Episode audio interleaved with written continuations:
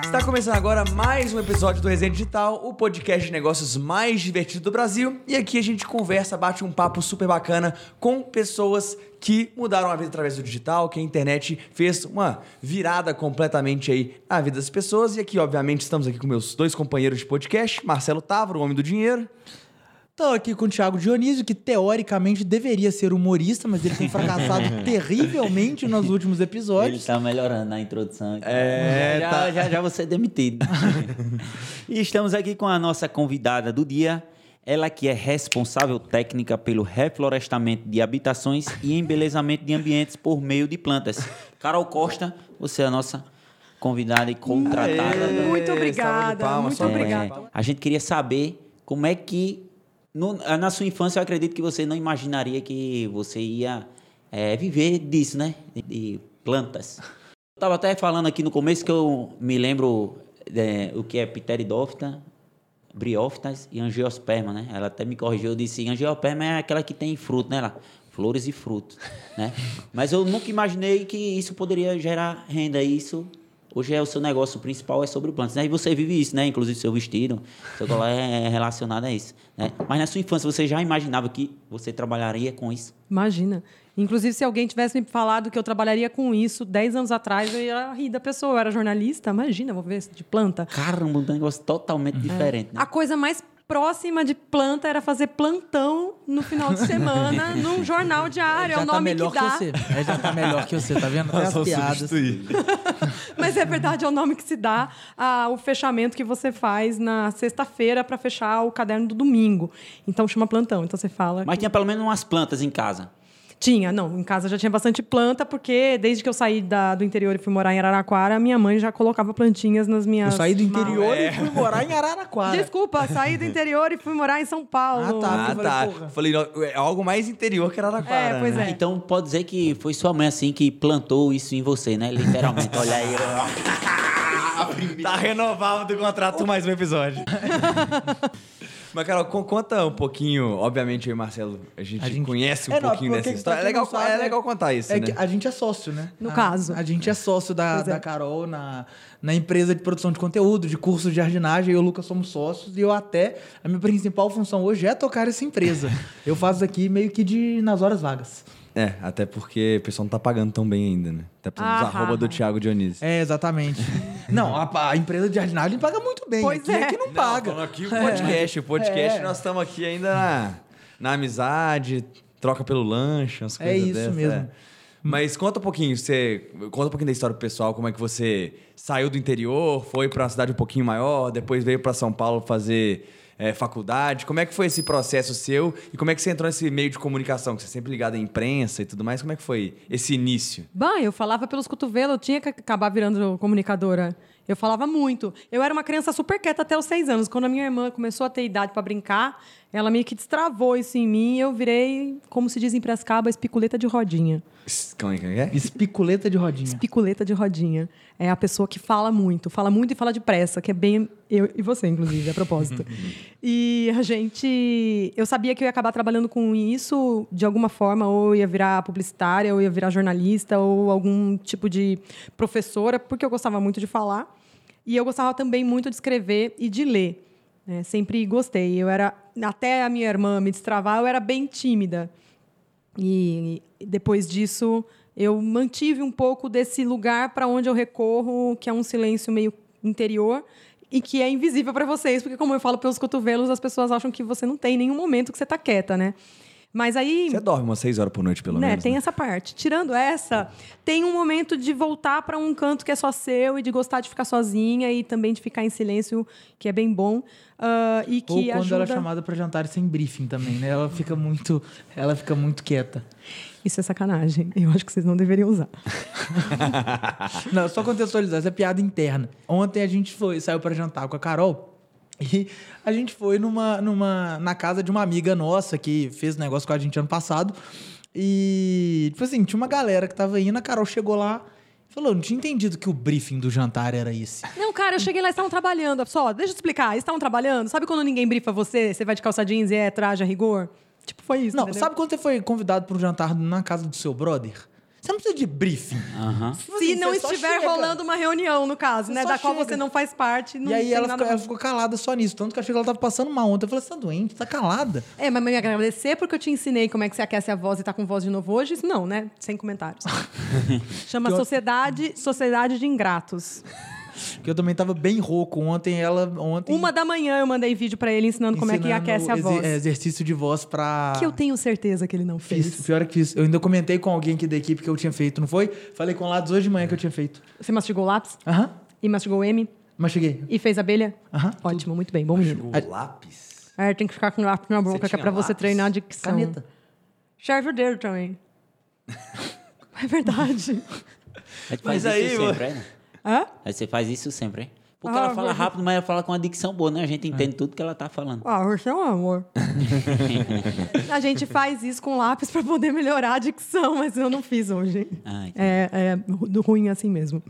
Bom, mas, mas continua. Você saiu Então- de Piracicaba. Aí Eu saí de. Eu morava em Araraquara na, naquela época, na adolescência, e eu fui trabalhar porque eu precisava né, juntar dinheiro para pagar a faculdade, que eu já tinha passado, mas não podia exercer a faculdade porque meu pai não tinha dinheiro. Aí, quando eu meio que passei, mas não passei, eu fiquei super revoltada. E eu falei, cara, eu nunca mais vou depender de dinheiro de ninguém. E aí eu fiquei um ano trabalhando em Araraquara para juntar dinheiro para então fazer vestibular outra vez e conseguir pagar pelo menos os primeiros meses de faculdade. Eu venho de uma família super né, simples e eu fui a primeira dos meus primos a fazer faculdade. A primeira, só tem um tio meu que tinha faculdade naquela época. Então é uma família que teve que batalhar muito para conseguir crescer.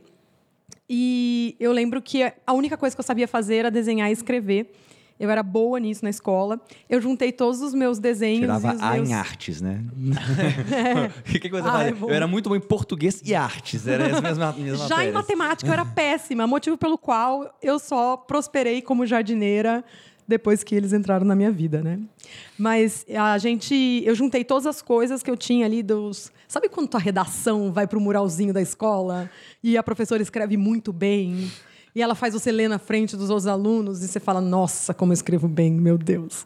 Eu juntei essas redações e levei, tinha dois jornais na cidade, eu levei o caderno, a pasta com as minhas coisas para os jornais da cidade. Eu tinha 17 anos. Caramba, você tinha um portfólio de redações Um da escola. portfólio. É, um portfólio.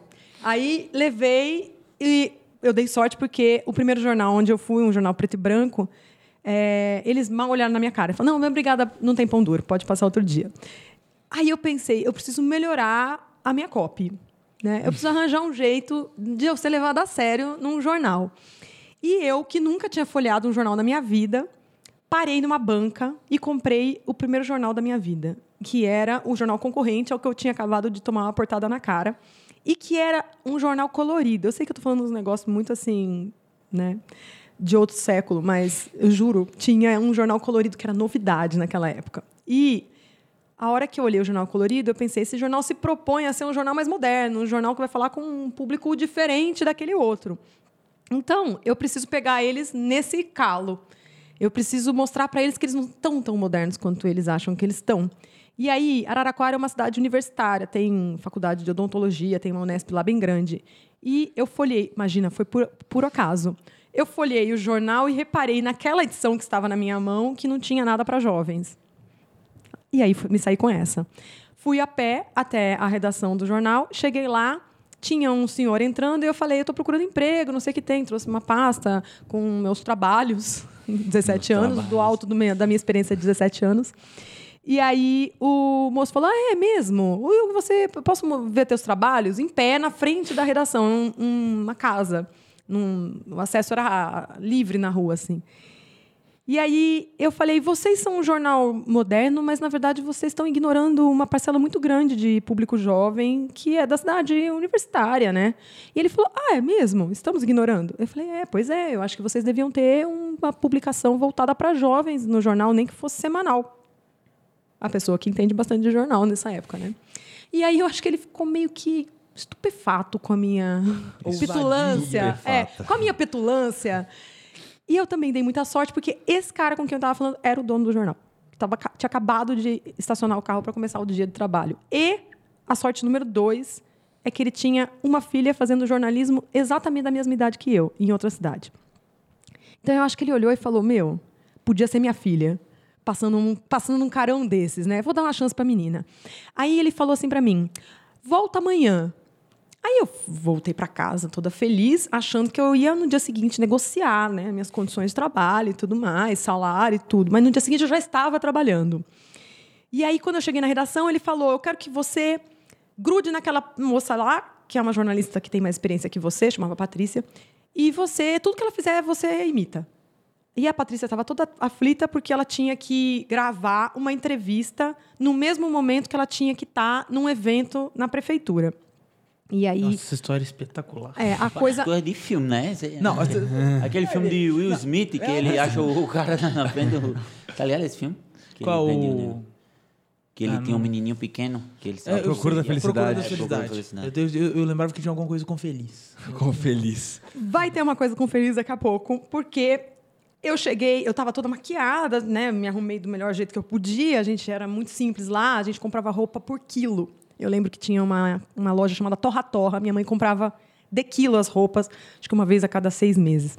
Então eu pus a minha melhor roupa do Torra Torra. E aí a Patrícia estava toda aflita com duas coisas para fazer ao mesmo tempo e eu falei, eu posso ir na, numa delas se você quiser. Aí ela me mostrou um gravadorzinho. Pessoal, não tinha celular, tá bom? Só pra gente lembrar que nós estamos falando de 97. Tinha um gravadorzinho com uma mini fitinha, eu nunca tinha visto aquilo na minha vida. E ela falou: você põe aqui, você aperta aqui e você coloca do lado de uma caixa de som e você vai gravar tudo e depois traz a fita pra mim. Uma coisa bem simples, né? Aí eu saí de lá. Não tem como errar. Não tem como errar. É só achar uma caixa de som. Aí eu saí de lá e fui até a prefeitura onde a coisa estava acontecendo. Na verdade, até a Câmara dos Deputados. Câmara dos Vereadores. E quando eu cheguei naquela escadaria enorme, tinha umas pessoas descendo a escadaria. E eu, obvi- obviamente, com 17 anos, nunca tinha entrado nesses lugares, né? Tinha um grupo descendo porque eu cheguei atrasada. Ou seja, o negócio já tinha acabado. Só que eu não sabia. Um crachazão, assim, que não estava dizendo que eu era especialista por reflorestamentos, assim. tinha minha cara feliz, que tinha acabado de conseguir um emprego, e escrito o nome do jornal em letras garrafais. E aí eu falei, por favor, onde está acontecendo a entrevista coletiva do, do não sei quem, não sei que lá? Aí os caras falaram para mim, não está acontecendo. O próprio cara que eu deveria entrevistar. Aí eu falei, e onde tem uma caixa de som? Aí o cara que estava com ele falou: por que você quer uma caixa de som? Eu falei: não, que me mandaram colocar o gravador assim. Comecei a explicar. O próprio deputado vira para mim e fala: vejo que eu estou muito em alta no seu jornal. Pegou meu crachá assim para olhar. Eu falei: moço, me desculpe, é que eu acabei de ser contratada e na verdade eu sou cartunista. Aí ele falou, aí eles começaram a rir, a se cutucar. O jornal mandou uma cartunista para me entrevistar, coisa ótima. E ele, muito paternal, me abraça assim e fala: Cara, Carolina, você pode nos acompanhar que eu vou te dar uma entrevista exclusiva. Aí eu falei: Tá, beleza, né? Não sei como é que faz uma entrevista, mas tá tudo bem. Achando uma caixa de som, tá ótimo, né? Aí nós saímos dali e é bem pertinho, atravessando a rua, é a prefeitura. Fomos para a prefeitura um grupo de jornalistas junto, inclusive um cara do outro jornal onde eu tinha pedido emprego. E falou: Você não sabe quem ele é? Aí eu falei: Não, eu, eu acab- eu acabei de pousar aqui, né? Tipo, até ontem eu, Eu tava trabalhando prestando. no jornal há tipo há 15 minutos, né? eu, fui, eu fui admitida 15 minutos atrás. Eu falei, até ontem eu tava preocupada com o vestibular, né? Aí ele falou: não, eu vou te explicar. Ele é o Quito Junqueira. Ele é um deputado e ele está visitando a cidade porque ele conseguiu uma verba para um hospital. Só que ele também é ator. Olha bem no meu olho. Quantos deputados são atores? Me, le- me lembra, aqueles que você conhece. Quantos? Mas você sabe que o Thiago é o primeiro ele tá, suplente ele tá de fazendo conta. Ele, ele tá fazendo conta. Não, Mas aí calhou. você sabe que Ele é o 12, primeiro 13. suplente de vereador lá na cidade dele. em Parnamirim. Bom, mas imagine quantos assim tem, né? Aham. Tipo assim, Aí- foda-se, deixa eu continuar nem minha sabia história. que eu era também. né? Né, pois é, lamentável. Você vê que o jornalismo já saiu de mim, né? É, aí o cara. Ele, ele falou: o cara, além de tudo, tá com um programa na televisão hoje. Era um programa antigo que passava que você podia escolher o final. Aí eu falei, cara, eu ganhei na Mega Sena mesmo, né? Porque o cara é deputado, ator e ele ainda tá na Globo hoje. Beleza. Entendi, tô brifada. Atravessamos a rua, fomos lá, entramos na salinha, numa salinha lá na prefeitura, eu tentando parecer séria, né, do alto dos meus 17 anos. Segurei o, micro, o gravadorzinho e eu fiquei achando que o outro repórter que estava fazendo as perguntas para ele estava gravando muito em cima da boca do cara. Eu falei, nossa, que coisa deselegante. Eu vou deixar aqui em cima da mesa. E eu deixei virado de um jeito que gravou todas as perguntas do repórter e nenhuma resposta do Kit Junqueira, mas isso não vem ao caso. Aí eu tava lá super entretida e quieta, porque eu não sabia o que perguntar e tinha mandado só eu gravar, eu tava só gravando a entrevista que ele tava dando, na verdade, para o outro rapaz. E aí, uma hora, ele começou a falar de violência, porque tinha acabado de acontecer uma chacina e o outro repórter estava justamente perguntando a opinião dele sobre isso. Só que de violência, eu entendia, porque eu tinha acabado de prestar vestibular. Então, eu sabia sobre a Segunda Guerra Mundial, eu sabia sobre os, os, etruscos, eu sabia sobre os turcos otomanos, eu sabia sobre a tomada de Constantinopla, todas as coisas fundamentais para se saber, não é mesmo? E eu virei para ele e perguntei: o que, que você acha sobre a Segunda Guerra Mundial? Ele respondeu. Faz bastante tempo, né? aí eu falei, mas foi muitas pessoas morreram, milhões de pessoas morreram. E aí eu fui voltando. A, eu basicamente passei a prova de história inteira do vestibular com ele. E ele ia gaguejando assim, e ele não sabia o que, que ele dizia. E eu achando que eu estava dando um super furo jornalístico de levar esse tipo de material para a redação. Só que eu já devia ter voltado para a redação muito tempo atrás, porque era para gravar uma entrevista rapidinho e voltar. E como eu não voltava, a Patrícia, a tal da repórter que estava meio que mandando em mim, veio atrás de mim e ela chega no meio dessa entrevista, passa por trás e vai conversar com o assessor do Quito Junqueira, que falou: traz ela de novo, ela é ótima. E a mulher deve ter ficado em pânico, né? Me deram uma menina para tomar conta, a menina desaparece, não traz a entrevista coletiva e ainda estou ouvindo isso dela.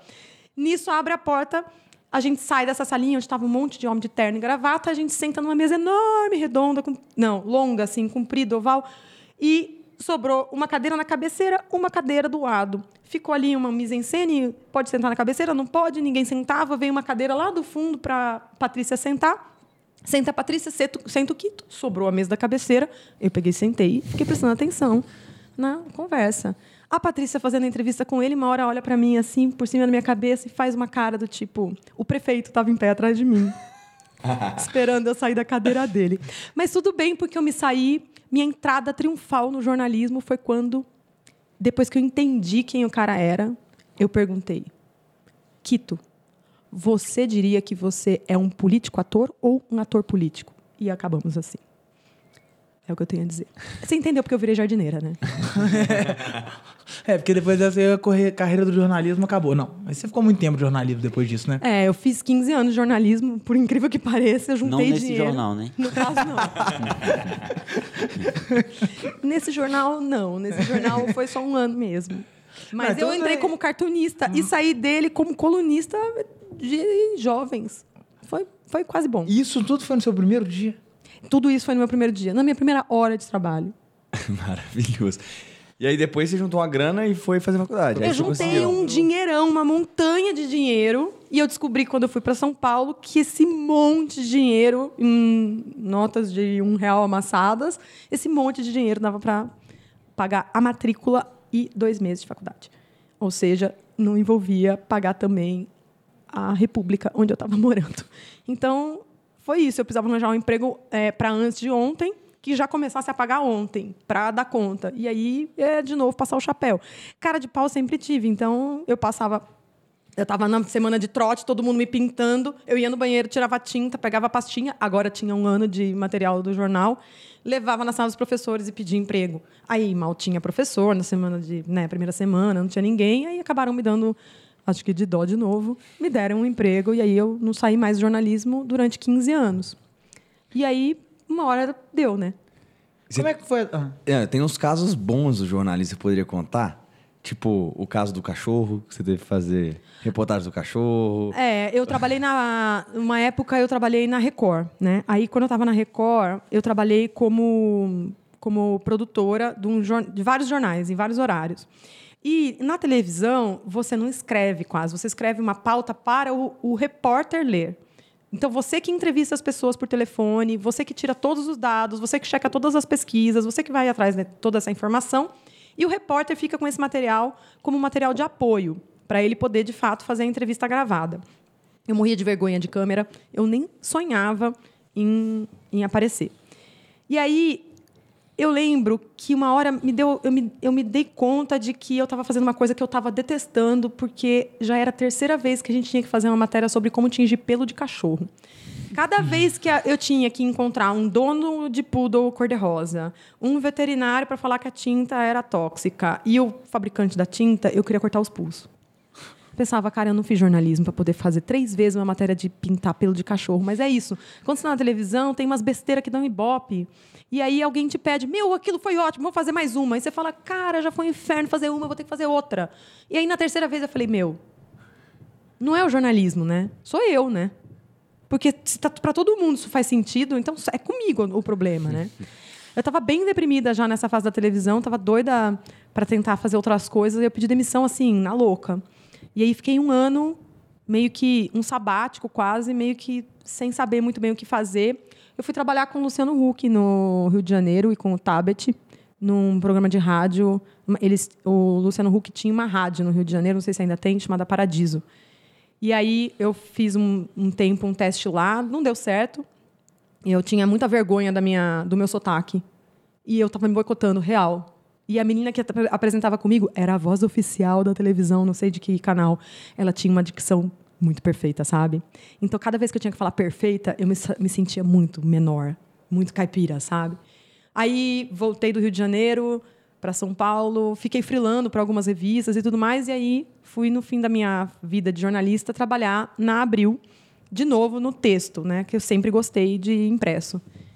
E aí, depois de cinco anos de Abril, eu tinha me dado conta que eu já tinha feito rádio, revista, jornal, jornal semanal, jornal mensal, já tinha feito house organ, já tinha feito revista de feminina, de turismo, revista de educação, já tinha trabalhado na área de cultura, já tinha trabalhado num monte de veículos, num monte de lugares, e eu estava na maior empresa jornalística da América Latina, com um salário super bom, plano odontológico, plano de carreira, sendo super elogiada, ganhando, ganhando prêmio e chorando no estacionamento da empresa. Porque alguma coisa estava desmontando dentro de mim naquela época eu não sabia. E é muito ruim quando você está vivendo isso, porque de, só depois que passa um tempo é que você consegue olhar para trás e sacar o que aconteceu. Porque naquela época eu só estava, num primeiro momento, muito ansiosa, tentando buscar alguma coisa, porque eu estava fazendo mais do mesmo. E depois, muito infeliz. E aí, quando você se dá conta que você está infeliz, ganhando bem pra caramba, num país onde as pessoas ganham mal, onde as pessoas passam fome, além de triste, você começa a se sentir culpado. E é uma bosta isso, né? Pode falar palavrão? Pode. é aquilo que você fala, meu, era para eu estar tá bem, eu não tô, e agora, além de eu estar tá triste, eu estou me sentindo no zero à esquerda. E em algum momento eu lembro de estar tá lá no prédio da Abril, lá no 14 andar, do lado de uma janela daquelas que não abrem o vidro, que é uma batalha interna numa corporação grande para você ganhar uma baia do lado da janela, né? Eu tinha plantas em cima da mesa, jardinagem já era meu hobby há muitos anos, e eu olhando lá para baixo, infeliz, e vendo os caras tomando conta do jardim da Abril, que era um jardim muito bonito. Aí eu falei, cara, eu preciso tomar um café. Galera da equipe de manutenção de jardinagem. Exatamente, os caras todos vestidos de verde, tomando conta do jardim. Aí eu desci passei por um deles. Eu lembro até a planta que ele estava plantando. Ele estava desmontando toceiras de clívia, que nem é uma planta assim tão comum. Tem uma flor laranja. E de tempos em tempos ela cresce muito e você tem que desplantar, dividir e replantar com mais espaço. Ele estava fazendo justamente isso. A hora que eu passei, eu vejo na minha cabeça a cena completa. E eu pensei, eu preciso parar de perguntar por que eu tô tão infeliz porque eu já estava tomando antidepressivo, já estava fazendo terapia, já estava indo no psiquiatra e tudo mais. E eu não conseguia descobrir muito mais do que isso. Eu resolvi me perguntar o que eu poderia fazer que eu poderia passar horas sem perceber o tempo passando. Que coisas eu gostava tanto que a minha alma ficava leve, né? E quando eu mudei a pergunta, eu comecei a me tocar que eu gostava muito de mexer com planta e que aquilo me fazia muito bem e que, embora eu não soubesse o que fazer dentro desse universo, era um caminho. E a hora que eu me fiz essa pergunta, na época, tinha três caminhos dentro da jardinagem. Não tinha uh, youtubers de planta, não tinha influencers de planta, produção de conteúdo de planta, não tinha cursos online de planta. Quem trabalhava com planta naquela época ou era jardineiro, e eu tô falando no masculino de propósito, porque era 100% um universo de homens, normalmente de homens de baixa escolaridade e de pessoas fortes, porque era um trabalho muito braçal, de você serrar uma árvore, ou então de você roçar a grama, ou de carregar saco de terra e coisas assim. Existia uma, um outro caminho que era de ser paisagista. A maioria naquela época ainda eram homens. Hoje a gente tem muito, muitas mulheres nesse universo, mas naquela época não. E o paisagismo ele era não só um universo de mais masculino, mas também um universo de pessoas ricas que tinham amigos ricos para fazer os seus jardins nas suas casas incríveis. E existia um outro caminho, que era o caminho de floristas. Aí sim tinha homens e mulheres que faz, faziam buquê de noiva, faziam decoração de evento e tudo mais. Esse era o caminho que eu sabia que eu não queria seguir. Eu queria trabalhar com a planta plantada e não com a planta cortada. Naquela época você pensava entre ja- ser jardineira ou paisagista, você ficava meio que nessa ainda. Você só não queria ser florista. Exatamente. E aí eu fui fazer os dois. Eu fiz um curso de jardinagem, fui- comprei bastante livro de jardinagem, já consumia bastante livro. Comprei os livros de jardinagem, comecei a estudar por conta própria, depois fui fazer um curso no Ibirapuera. Depois fiz um curso de paisagismo. Minha alma, assim, ó, expandiu. Expandiu. Cada coisa que eu aprendia parecia que a minha cabeça nunca mais ia voltar para o tamanho que ela tinha. Era como se realmente o cérebro inchasse e não coubesse mais na cabeça. É, é uma coisa muito especial. Eu lembro claramente dos dias de ir para o Parque Ibirapuera para poder estudar né, durante a semana. Minha, minha semana ficou muito diferente. Para você ter uma ideia, eu tenho miopia, né? E eu tenho miopia desde criança. Eu fui diagnosticada já com 2 graus com 10, 11 anos. E eu era muito míope na época em que eu era jornalista. E aí, dois anos depois que eu fiz a mudança de carreira, só de sair da frente do computador, né, que é bem perto, e de ir para o parque, ver árvore longe, o que a gente chama de vista longa no paisagismo, né? De você ter mais vista longa, eu diminuí quase um grau da minha miopia, com o mesmo oftalmo que cuida de mim já há quase 20 anos. É inacreditável, mas é, ele falou: o que, que você fez nos últimos dois anos? Você desentortou. Não fiz nada. A única coisa que eu fiz foi começar a enxergar longe, né? E a miopia também tem uma coisa que é psicológica, que é a dificuldade de ver o futuro, de se ver. O futuro parece meio sombrio, então você fica mais míope ainda. E na época do jornalismo realmente estava difícil para mim. Quando eu- a jardinagem se mostrou como um caminho, óbvio que não foi da noite para o dia, mas eu consegui me enxergar no futuro, me enxergar fazendo outra coisa, me enxergar tendo tendo outra vida. E hoje eu até brinco, né, que cabem muitas vidas na vida de alguém, porque mesmo no na jardinagem eu já tive outras vidas. Quando eu comecei, eu comprava planta de madrugada no Ceasa, chegava em casa, fotografava as plantas, escrevia sobre elas, pesquisava a origem, o cultivo e coisas assim, postava no Facebook, no não, no Orkut. Não tinha Facebook ainda, postava no Orkut e tirava pedidos e depois que as pessoas pagavam, eu embalava e enviava. Então fiquei um tempo fazendo isso.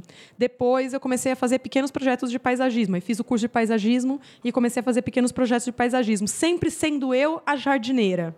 Sempre sendo eu quem carregava o saco de terra, sempre sendo eu quem carregava pedra. Quando pegava um projeto um pouco maior, chamava um jardineiro para ir comigo, mas na maioria das vezes era eu quem executava.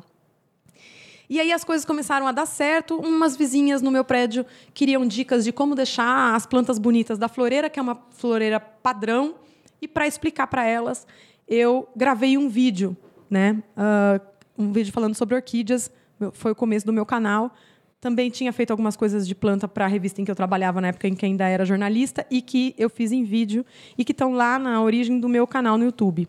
Que ano que foi isso? Qual foi o ano que você começou o canal no YouTube? O canal no YouTube começou em 2011.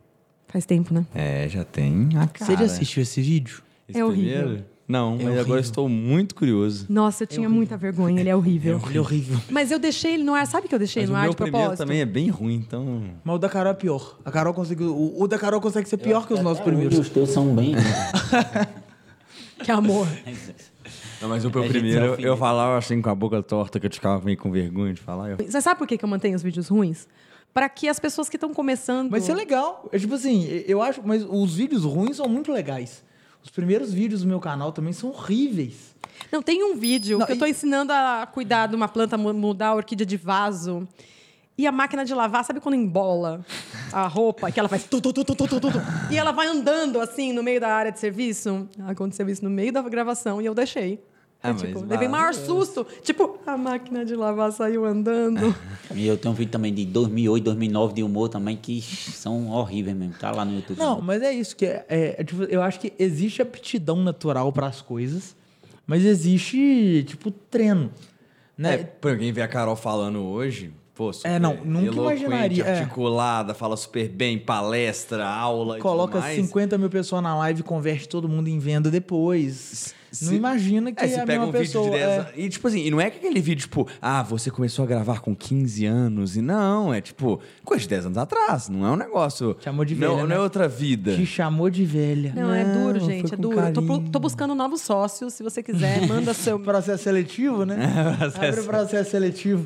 Você- Como vocês podem ver, tá difícil. E como foi que vocês se conheceram? Uma amiga em comum. Conta você. Foi. Foi uma. Eu trabalhei numa empresa em 2014, chama, chama Rock Content. E aí eu conheci um cara lá, trabalhou junto comigo, ficamos amigos. Ele começou a namorar uma outra menina, também trabalhava na Rock Content. E aí depois que eu saí, passou uns anos, é, a Carol ficou amiga dela. E aí a Carol já tinha um canal do YouTube, na época ela tinha uns 400 e poucos mil inscritos no YouTube e 170 mil no Instagram. E a Carol tinha acabado de lançar um curso de arranjo com suculentas. E precisava de alguém para ajudar ela a lançar o curso, a fazer o curso vender mais, né? Que na, na época você tentou vender, não tinha conseguido vender muito bem, estava procurando uma empresa para ajudar. Não tinha conseguido vender muito bem. Vendi, vendi 56 tickets. Aí. Uma loucura. É, mas é Uma não, loucura. Não, mas era o curso, era o quê? 800 reais. 900. É, então, tá vendo? 56 daria quase 50 mil. O único problema é que você gastou mais de 80 mil para fazer o curso, né?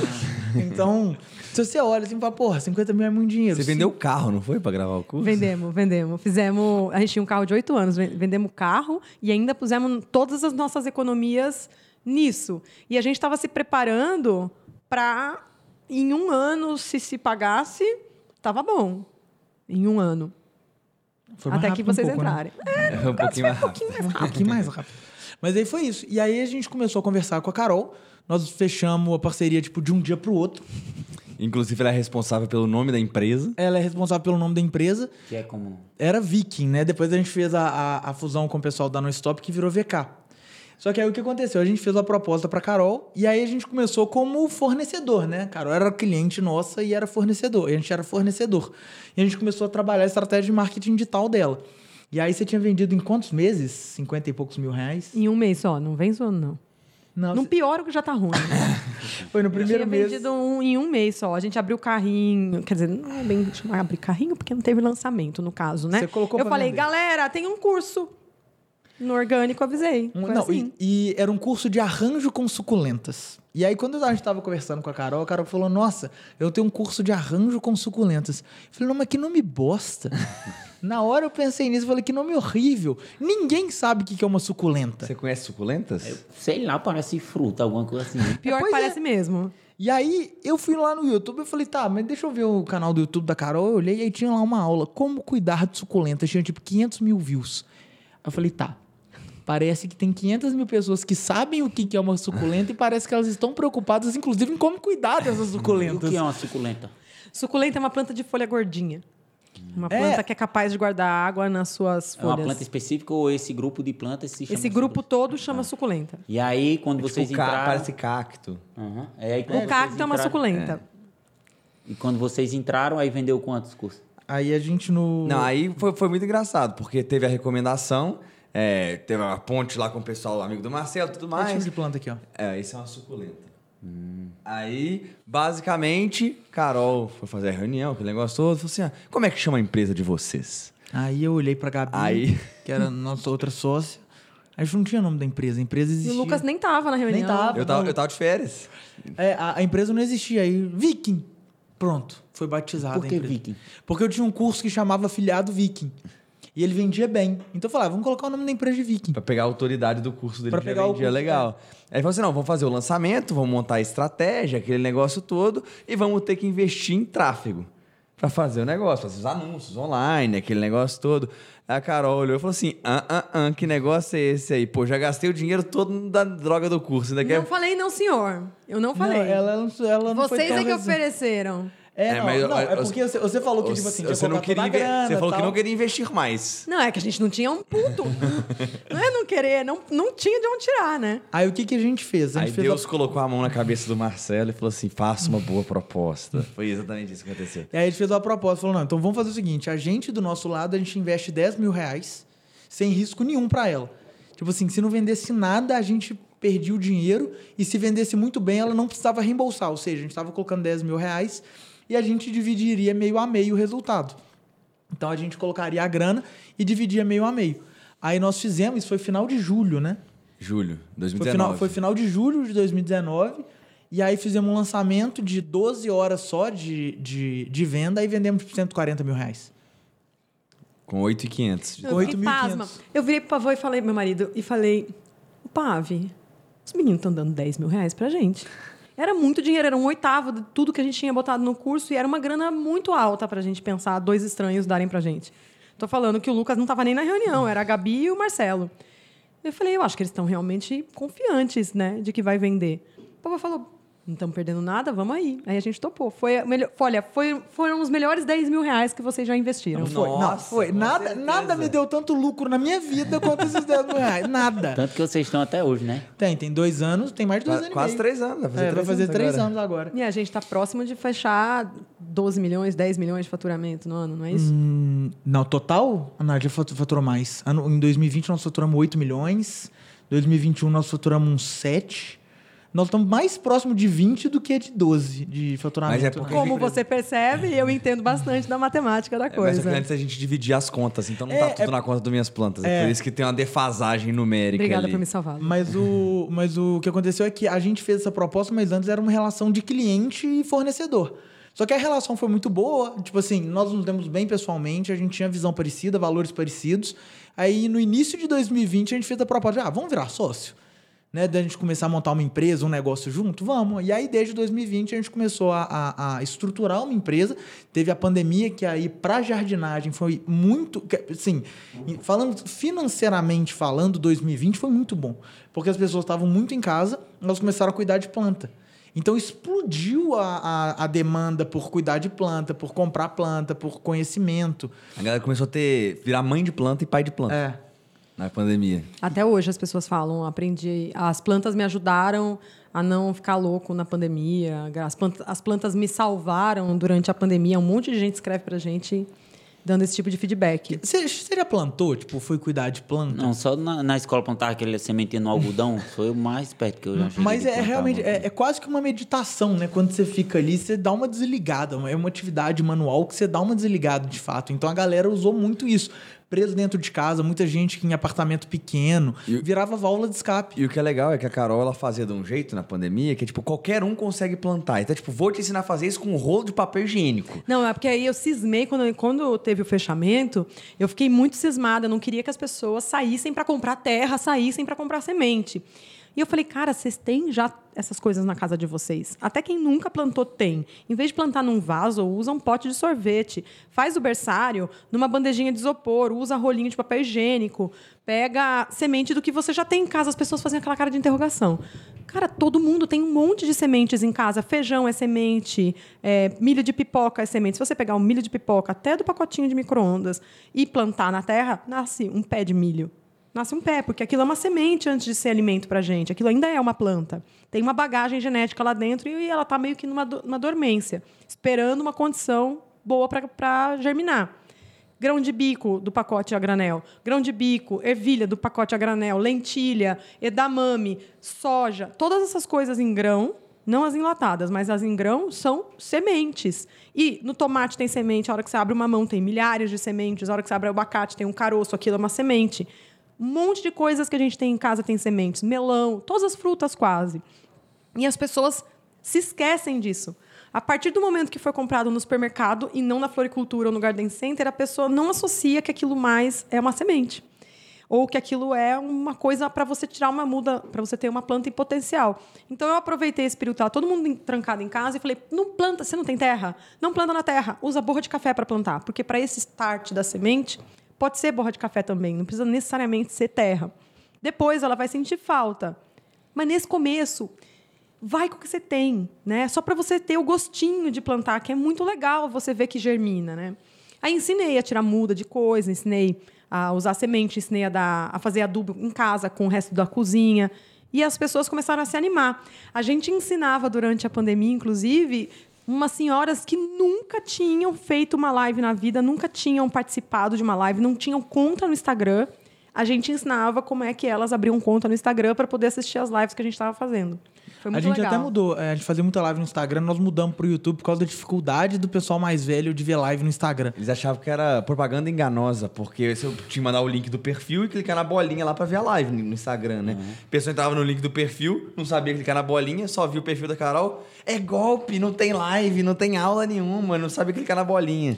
Aí E a teve que ir gente- pro YouTube depois. A gente usava uma série de recursos analógicos para tentar explicar essas coisas digitais mais complexas. Então tinha uma plaquinha branca dessas lozinhas brancas em que eu punha o desenho do compartilhamento do YouTube, sabe? Do Instagram, aliás, que é aquela, aquele aviãozinho de papel, e eu falava: se você clicar nesse símbolo aí embaixo no seu Instagram, não vai roubar seu celular, não vai, não vai explodir, não vai acontecer nada de ruim, vai aparecer uma janelinha e você pode selecionar suas amigas ali para compartilhar essa live. Que aí você ajuda outras pessoas que não sabem entrar numa live a participarem. Então a gente tinha uma quantidade absurda de compartilhamentos. E eu lembro que, acho que foi o lançamento de maio ou foi o intensivão, não lembro qual dos dois. Um dos lançamentos a gente fez uma live no YouTube para 48 mil Foi no pessoas simultâneas. Foi intensivão. Foi o pico de 48 mil pessoas ensinando a cuidar de planta. Em- Isso foi agosto de Eu me 2020. senti tipo sertanejo. Chupa Gustavo Lima. É, tipo, tipo padre, tipo pastor, tipo live, live de sertanejo. E, Carol, uma dúvida. Quando que você começou a ganhar dinheiro de verdade trabalhando com a internet? Com vocês, ora bola. Ridículo, né? Ele pergunta e ele mesmo Não. sabe a resposta. E a resposta elogia ele mesmo. Sensacional, É né? porque a gente, a gente pergunta isso pra todo mundo, não é? Tipo assim, a que momento que você realmente começou a ganhar dinheiro? Foi quando você começou a vender os cursos.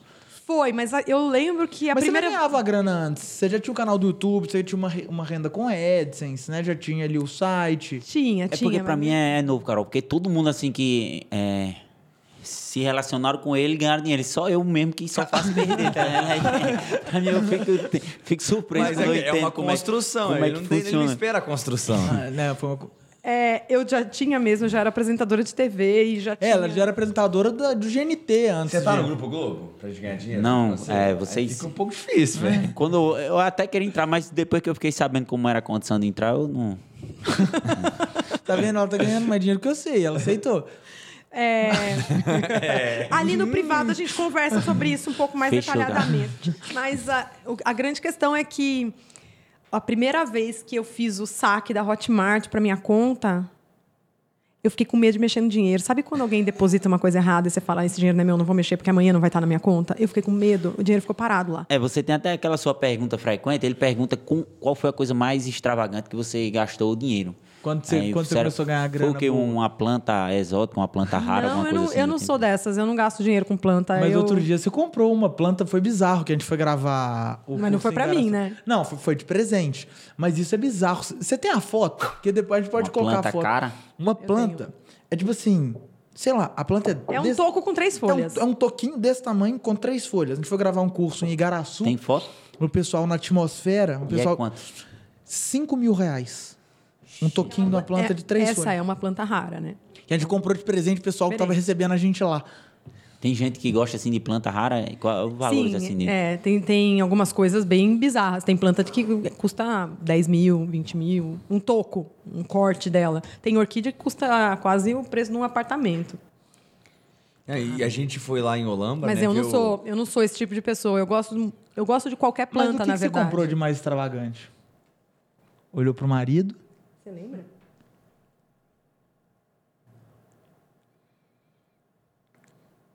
Silêncio. Não, a gente não lembra mesmo, porque a gente não é muito extravagante. Eu sei que vocês queriam uma história boa nesse sentido, mas a gente não É, é. tal- talvez a, a grande aquisição tenha sido terreno agora, né? Ah, isso foi realmente É. especial. Eu nunca na vida pensei em comprar um imóvel. A gente, inclusive, não tem carro desde da, daquele carro que foi vendido, embora a gente pudesse entrar numa concessionária e comprar qualquer carro. Hoje, à vista, a gente não tem carro porque a gente acha carro uma coisa desnecessária. Eu tenho um carro alugado que, quando eu preciso viajar, eu uso, ah, mas ah, um nosso mesmo a gente não tem. Até que a Kombi elétrica venha para o Brasil, pelo menos. É, Você vai comprar uma Kombi Eu elétrica. Vocês quero são comprar uma? Kombi elétrica. Alguma coisa assim? É, eu pouco. sei, eu sei. É um pouco extravagante, né? Nesse mercado, ah, que as pessoas gostam de falar o tamanho dos dígitos. Não, mas, mas é, ela pode até ser hippie, mas que vão em bons restaurantes, eles vão. É, não, a gente não tem É, nada isso, disso. isso daí com, com com Mas comida. come churrasco e tudo mais, né? Eu, menos, menos do que parece. Meu marido não, porque parou carne vermelha já faz bastante tempo. Ó, é esse, Mas não, não, não- é vegetariano. Não entendi. é esse toco Essa aqui. planta é cara. É. Oxe, uma samambaia é caro? Praticamente. Lá, em- Não, só que lá não. perto de casa tem um bocado dessas bichas. Ó, você já sabe com que você pode ganhar dinheiro, hein? Vixe, é mesmo. Cada toco desse, cinco pau, você tá... Imagine só um cortezinho que tem duas folhas. Mas não é uma samambaia, é um filodendro bem caro. É... Mas conta do terreno. O terreno, então, eu nunca tive vontade de ter um, um imóvel próprio e muito menos de construir. Muito menos de construir. Eu sempre achei que é legal ter uma vida leve, que se eu estiver cansada de São Paulo, eu vou para outro lugar. Então, morar de aluguel é muito interessante. Deixa o dinheiro investido quando você tem. Ou então, segue tua vida morando de aluguel e vai ser feliz. E, e aí, graças à sociedade, a gente teve a possibilidade de fazer acontecer um sonho antigo de ter uma escola física, né? uma escola de jardinagem de fato, um prédio mesmo. Né?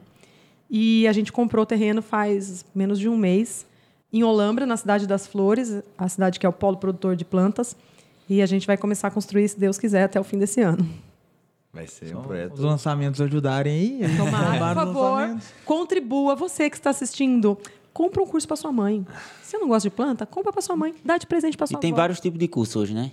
É, fala um pouquinho da Universidade Minhas Plantas, que acho que é legal. Até a matéria- transição, começou é com bem- um curso, vieram mais cursos, É. virou universidade? Como é que foi essa lógica do Eu é que te pergunto, a ideia foi da Paulinha ou a ideia foi de vocês? lembro. Não, foi de nós. De quem Eu- foi a eu, Eu não ideia? lembro de qual de nós dois que É, foi. a ideia foi, tipo, aconteceu foi o seguinte, contar, a gente tava em Olambra, a gente foi fazer um lançamento. Olambra é a cidade das flores. É a, maior, a cidade que tem a maior produção de planta do, do Brasil. Fica uma hora e meia aqui de São Paulo. E a a gente era, tipo, o nosso quartel-general, basicamente, da empresa, fica, fica lá em Olambra, né? Aí a gente tava lá em Olambra fazendo um lançamento, e foi o lançamento que era o jogo da suculenta.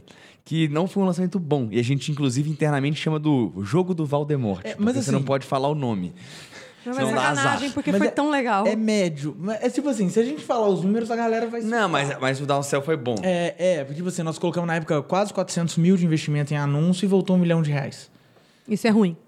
É, mas É. para os números que a gente tinha antes Pros números era, que a gente era tava ruim. é, não era- Só, que, só que acontece, para voltar, a gente teve que inventar um tanto de moda para É, conseguir não, voltar isso nós aí, né? espre- sangramos a burrinha ali, mas tudo, né? conseguiu fazer um mas basicamente a gente tava presencialmente, eu e o Marcelo, e a Paulinha tava com a gente. Paulinha, esposa do Lucas. Paulinha, minha esposa, tava com a gente Na nesse verdade, é dia uma fada, é também. um ser encantado, a Paulinha. Ela é maravilhosa. E aí a Paulinha tava com a gente e a gente, é, a Carol e o Pavão tem um flat lá em Olambra. Não, vem pra cá pra gente comer. Alugado.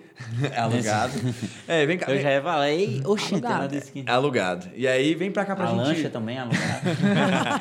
o jato, é tudo alugado. Aí vem, vem cá pra gente comer, vamos tomar um gin e tudo mais. E beleza, já tava rolando aquela. Tipo, tava todo mundo ali descontraído, fazendo as coisas acontecerem, mas rola aquela tensão do tipo, não tá indo tão bem quanto a gente gostaria. Isso, mas isso foi antes de começar a venda. É, mas mesmo assim a gente já, já viu que não tava, tipo, Não tava engajamento. Tipo assim, os números já não estavam mostrando que É. seria um negócio tão legal. E a gente tava meio assim. E a Carol, ela adora gravar curso. O negócio dela, ela adora fazer curso, gravar Produzir curso. conteúdo. Produzir conteúdo. Ela é uma... Nossa, é a melhor professora que eu conheço na minha vida. É absurdo. Meu E aí- sócio. Não, que estranho, né? Não, mas é, é absurdo, é absurdo. Aí ela já tinha feito os cursos maravilhosos, aquele negócio todo. Só que como é que funciona a lógica de lançamento? A gente geralmente tem um produto que é o principal e a gente repete o lançamento desse produto várias vezes por ano. É um pesadelo. É um pesadelo o nome disso. Você vai falar de suculenta até o fim da sua vida. Mas por quê? Porque eu tô fazendo um lançamento. no- É tipo, imagina um vestibular. vai querer fazer direito na faculdade. Aí você vai fazer o vestibular agora, tá? Só que o seu amigo só forma daqui um tempinho. Aí daqui a pouco ele vai falar assim: Eu também quero fazer direito. Não, não, direito foi só ano passado, agora próximo ano é medicina, tá bom? É por isso que a gente faz vários lançamentos do mesmo curso, porque muitas vezes o cara vê a oportunidade aqui, mas ele não compra agora, ele vai comprar daqui a dois meses. Acontece muito isso. A gente já tinha quatro cursos. Não. Não, a gente é três. Três, mas três. O, o quarto tava sendo gravado, já tava quase pronto, ué. O de Horta. O tava- ele já É, tinha, Já o de tinha Horta gravado. já entrou no modelo da universidade. Mas só É, que ele já ele já tava tava gravado. Já tava. A gente só tinha lançado ele ainda. É então a gente tinha um curso de suculenta, a gente tinha um curso de orquídea, um curso de como tirar muda e um curso de horta em vasos. É o que ia ser lançado ainda. E aí, geralmente, a gente tem de quatro a seis datas por ano para fazer lançamento. Cara, já tinha quatro cursos. Vai ter mais? Fazer o quê? Um por ano? Olha, se você não entrar nessa turma agora, é só ano que vem. Na internet é um negócio bem complicado. Tem que esperar um ano para voltar, para entrar. Aí a gente começou a discussão do tipo, ela, quero gravar mais cursos. E aí, fora que os orçamentos dos cursos também não é, não é pegar um celular e gravar o curso, não, porque planta é muito visual. Então tem que ter câmera boa, tem que ter um negócio. Muito tempo, né, também. É, não, e, e, tipo, tem Imagina, uma o dificuldade de horta- técnica do o negócio. curso de horta a gente levou nove meses gravando, porque a gente precisava que as coisas crescessem. E a Por gente é muito é obcecado. bizarro. a hora que a gente quer fazer um curso, a gente é muito caprichoso, porque tanto eu quanto meu marido trabalhamos em TV.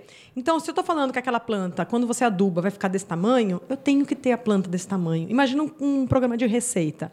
A pessoa fala, agora você mistura todos os ingredientes e deixa descansando.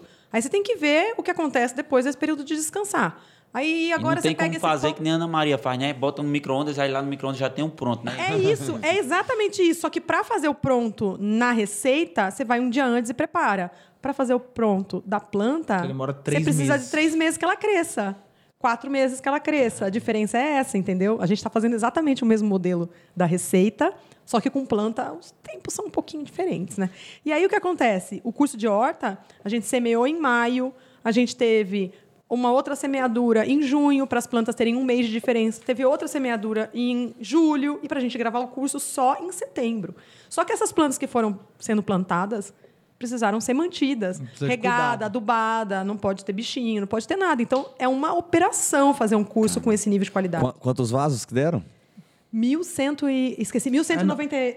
Ah, eu não lembro. É, 1.195 vasos, uma E coisa esse- assim. não sei. E, e os cursos que abrange pode ter de, de tudo, assim, tipo, por exemplo, a grama lá de casa tá meio amarelada. Se eu for lá, eu consigo um curso disso, não. De gramado não gravamos ainda. É por isso que eu quero gravar seis, sete cursos Aí no é. ano.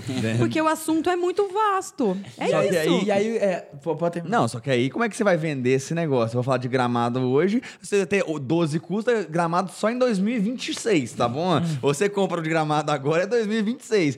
E a gente falou, pô, Carol, não dá. E fora que os orçamentos eram super altos de gravação de curso, como é que nós vamos fazer? E a gente começou uma leve DR ali no, no flat. 10 não, o pau tava quebrando. Não, cara, Não. eles queriam que eu continuasse gravando suculenta. Eles queriam suculenta e orquídea, suculenta e orquídea. Era suculenta, orquídea, suculenta, orquídea, suculenta, orquídea. Muda- Suculenta, orquídea, Muda e horta. E, e horta, é. Mas era Cara, pouco eu pra ela. deprimi. Não, eu deprimi. a ela- Paulinha aí tava ela- presente. Aí ela, aí ela levantou, Fui lavar louça. brava, puta, e foi lavar louça. Tipo, sabe aquele negócio? Levantou e ficou lá, lavando louça lá. Aí Paulinha, que é Eu toda... não tava puta, eu tava triste. E a Paulinha sacou. É, aí Paulinha levantou, ela olhou ali, Paulinha foi e falou assim: vou lá conversar com a Carol. Aí você ficou lá do lado da pia lá, e começou a perguntar, tipo, ah, o que, que você tá sentindo e tudo mais. Maravilhosa. E, ni- Estudante de psicologia, né, minha gente? e nisso aí tá eu, Marcelo e Pavan se entreolhando, né? Tipo assim, não, podia ter ido embora mais cedo, né? Tipo, não precisava dessa conversa. Paulinha conversou, a gente olhou assim, então, vamos pro quarto, amanhã a gente volta a conversar, acho que nós estamos todos cansados. E beleza, gente, boa noite, tchau, tchau. Aí a Paulinha dá assim, "Cês- Marcelo, vem pro nosso quarto, você precisa vir pra cá. Aí beleza, entra no quarto. Só que 11 horas da noite. Já era, tipo, quase meia-noite, vem pro quarto. Aí E acho que no dia seguinte que a gente ia abrir carrinho. a gente abriu carrinho no dia seguinte? Eu acho que ah, era. eu já não lembro. Não, Se era no dia seguinte, não. eu acho que era dois dias pra frente. Aí, Paulinha tá assim, olha, o negócio é o seguinte. A Carol ama fazer curso. É o que ela mais gosta. É vocês vão matar a alma criativa dela. Ela não vai gostar mais de trabalhar com vocês desse jeito. Não tem como vocês não fazerem curso. Existe alguma forma de você deixar ela fazer curso e não atrapalhar a lógica de lançamento? Existe uma forma de conciliar essas duas coisas? Aí sabe aqueles documentários do Discovery, do Animal Planet na África, que tem o Gnu pastando e de repente ele escuta o leão e ele faz só assim, ó. Foi isso que aconteceu. Eu e o Marcelo, a gente tava meio cabisbaixo e tudo mais. favor, quero essa cena. Eu quero um GNU Editores, por favor. Achem um GNU pra mim. E aí- Dois GNUs. E aí, basicamente, tava eu e Marcelo, Paulinha conversando, dando um leve esporro na gente, na verdade. A gente meio cabisbaixo, assim. De repente ela falou: não tem uma forma de conciliar. Eu e o Marcelo fazendo assim, ó. Os dois levantaram a cabeça e falaram assim: a gente pode criar uma assinatura. Porque uma assinatura, qual é a lógica do Netflix? Porque Netflix, se você renova o Netflix, porque tem coisa nova sempre. Se tivesse o mesmo catálogo para sempre, não adianta você querer continuar pagando. Você viu tudo e vai embora. Então, se a gente criar uma assinatura, uma recorrência, a pessoa, igual a Netflix tendo que pagar todo ano, aquele negócio assim, a gente tem a desculpa perfeita para ter que entre- entregar novos cursos todo ano, porque senão a pessoa vai, vai cancelar. Eu, Marcelo, pô, isso é muito bom e tudo mais. Só que já tinha um curso de horta pra lançar e a gente achava que ia ser o maior estouro. E realmente foi bom pra caramba. É Por o nosso melhor curso. É, É, eu, eu acho o melhor e foi o maior lançamento do ano passado, foi com o tema de horta. Pois é. porque dos 10 maiores canais de YouTube de jardinagem do Brasil, 7 são sobre horta, só sobre horta. E os outros três falam de jardinagem em geral, inclusive horta. E um dos três é do canal da, da, da Carol, Minhas Plantas. Então, cara, horta é o disparado a maior, tipo, maior volume de busca sobre jardinagem na internet e tudo mais. A gente falou, pô, já tem um lançamento de horta, o curso aqui que tá validado. Nós vamos abrir uma recorrência, mas o lançamento de horta pela edição é só em março, isso era novembro, seis meses. A gente começou a fazer conta, aí o Marcelo falou assim: não, vamos fazer um teste. Falei, o que, que você tá É pensando? porque é, o maior medo que a gente tinha naquele momento falando em negócio era o seguinte: a gente tinha um modelo validado. Chegou ali em 2020, naquela altura do campeonato, a gente tinha faturado, sei lá, 6 milhões de reais com 500 mil reais de investimento. Tipo assim, a lucratividade da empresa estava imbecil de alta. Não, por favor, lembre as pessoas de quanto você pagava na lead. 6 centavos. Quando começou o lançamento de Orquídea, nós estávamos pagando por cadastro 6 centavos. Ou seja, eu fazia um anúncio no Facebook, a pessoa ia e se cadastrava para participar do lançamento 6 centavos. Tipo assim, Só, isso é só pra você ter uma média, assim, se você fazer isso no mercado financeiro Você vai pagar da vida, sete você vai pagar 8 reais, 7 reais. Né, tá 100 pagando vezes mais centavos. caro. Absurdo. E então, assim, o nosso medo naquela, é- na, naquela era, tipo, o negócio estava extremamente rentável, super saudável. Ele falou, cara, nós vamos mudar completamente o discurso, a oferta e o tipo de produto que a gente É vende. porque é mudar tudo, né? A assinatura é tipo tudo novo. É tudo novo, era uma oferta completamente nova. Aí eu falei, cara, vamos fazer um teste. Então, em vez da O gente... abençoado teste Essa aí de o o. Marcelo mandou muito o bem nessa ideia. abençoado teste de janeiro. Aí ele Foi. falou assim, ó, só março o lançamento de horta. Então, janeiro, em vez de fazer outro lançamento e tal coisa, vamos fazer um negócio pequenininho.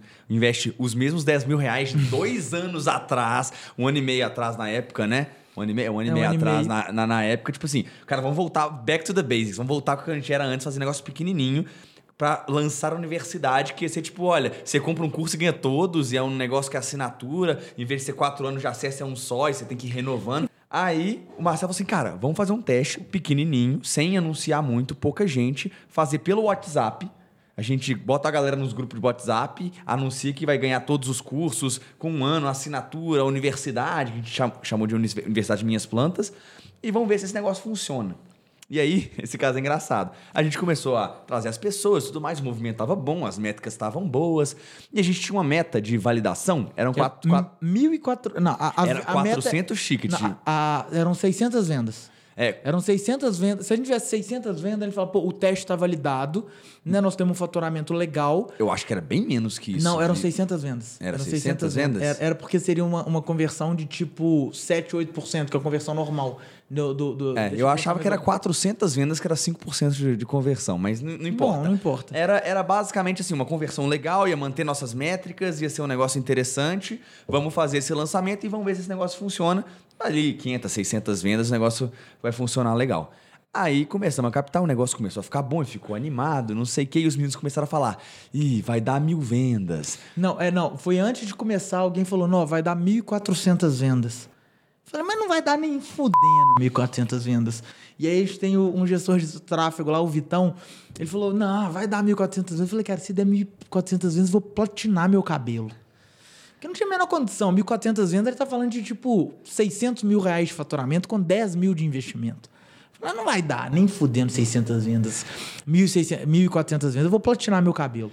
Corta pro Marcelo com cabelo platinado. Exatamente. E pra mim, com cabelo E cor-de-rosa. aí ela fez a promessa que ela ia pintar, fazer uma mecha cor-de-rosa no cabelo se a gente batesse mil e- Mil- 1.600. 1900 e uns quebradinhos. Foi. É, tipo, a meta era 600, eu vendi 1.900. Falou, beleza, a oferta tá validada. E, aí é- eu fiquei com o cabelo platinado. E E, aí eu de- fiquei com cabelo cor-de-rosa. E aí nós cinco mudamos meses. o lançamento de Horta, que era pra ser o garantido, pra fazer a oferta já da universidade, porque foi tão bom que a gente falou, cara, não adianta vender esse curso sozinho mais, vamos botar lá dentro, mudamos a estratégia toda. E agora, esse modelo de assinatura permite um modelo de negócio que antes não existia, que é um A modelo Carol de- pode gravar cursos novos. Pode gravar ano. vários cursos, alimentação de comunidade. A gente, inclusive, parou de pala- a nossa palavra pi proibida é curso. Porque agora tudo é módulo. Tudo é São módulo. módulos dentro da Universidade Minhas Plantas. É como se fosse, fosse um Plantflix. A gente tem todo o catálogo lá dentro, a pessoa navega e assiste o que ela quer. Caramba. Vocês têm que trocar a televisão? Vai lá. Já viu aquele programa Irmãos à Obra? Pois é, mudamos aqui o cenário todo em poucos minutos. Os caras recolheram outra televisão. Então agora temos aqui uma nova televisão mais próxima aqui para esse cenário mais intimista. A verdade é um é, isso aqui é um podcast low budget, né? Então, de vez em quando, a gente tem que dar uma reduzida no, nos negócios. A galera da, pede, porque a gente pega as coisas emprestado, né? E aí, como é de favor alguns negócios, a Mas a verdade é que tudo aqui é de muita qualidade. Nós estamos gravando com três câmeras absurdamente boas, com ótimos microfones e também estamos vestindo ótimas camisetas. Fala aí, Marcelo. Exatamente, ótimas camisetas de algodão egípcio. Agora, uma curiosidade, por que, que fala se algodão egípcio é produzido no Brasil? Aí a pessoa olha pra mim. Não, porque Eu Algodão posso é planta, né? ensinar. Não, algodão é planta, não é eu posso te plantado. ensinar a plantar algodão, mas assim, por que, que é egípcio aí já não sei.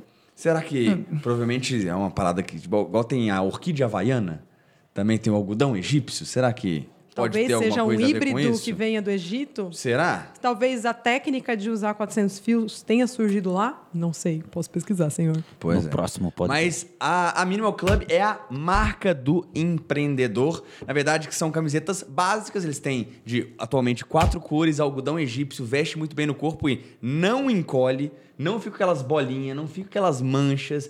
É tipo assim, cara, é top, você pode usar. Estratégia da Mínima, inclusive, é uma das de venda estratégia que eu queria usar pra gente vender produto de jardinagem.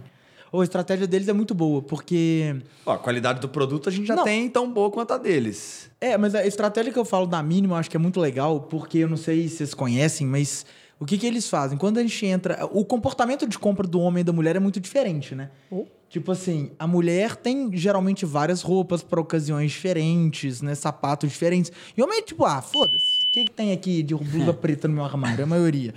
Então, tipo assim, você coloca uma mulher numa loja de roupa, no e-commerce, né? Fazendo tráfego pago, enfim, fazendo anúncio.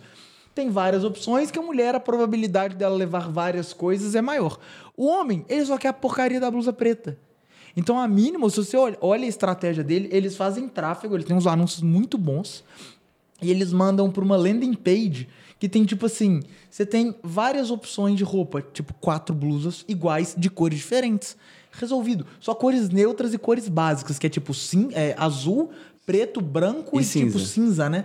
Então, tipo, pro homem é muito bom. Você não tem que escolher nada. Você chega lá, escolhe uma de cada, compra e leva. E as camisas são muito boas e não são caras. Está sempre confortável, é loucura. Então, se você quiser, ou pra você, dar de presente pro seu marido, pro namorado, pro Ou se, crush. você é mar- ou se você é marqueteiro também, quer olhar a estratégia, que aí você vai lá, entra. Cai no os- Cai no remarketing. remarketing dos caras, você consegue ver. É, tipo, é bem legal. Aí tem o QR Code aqui na tela aí.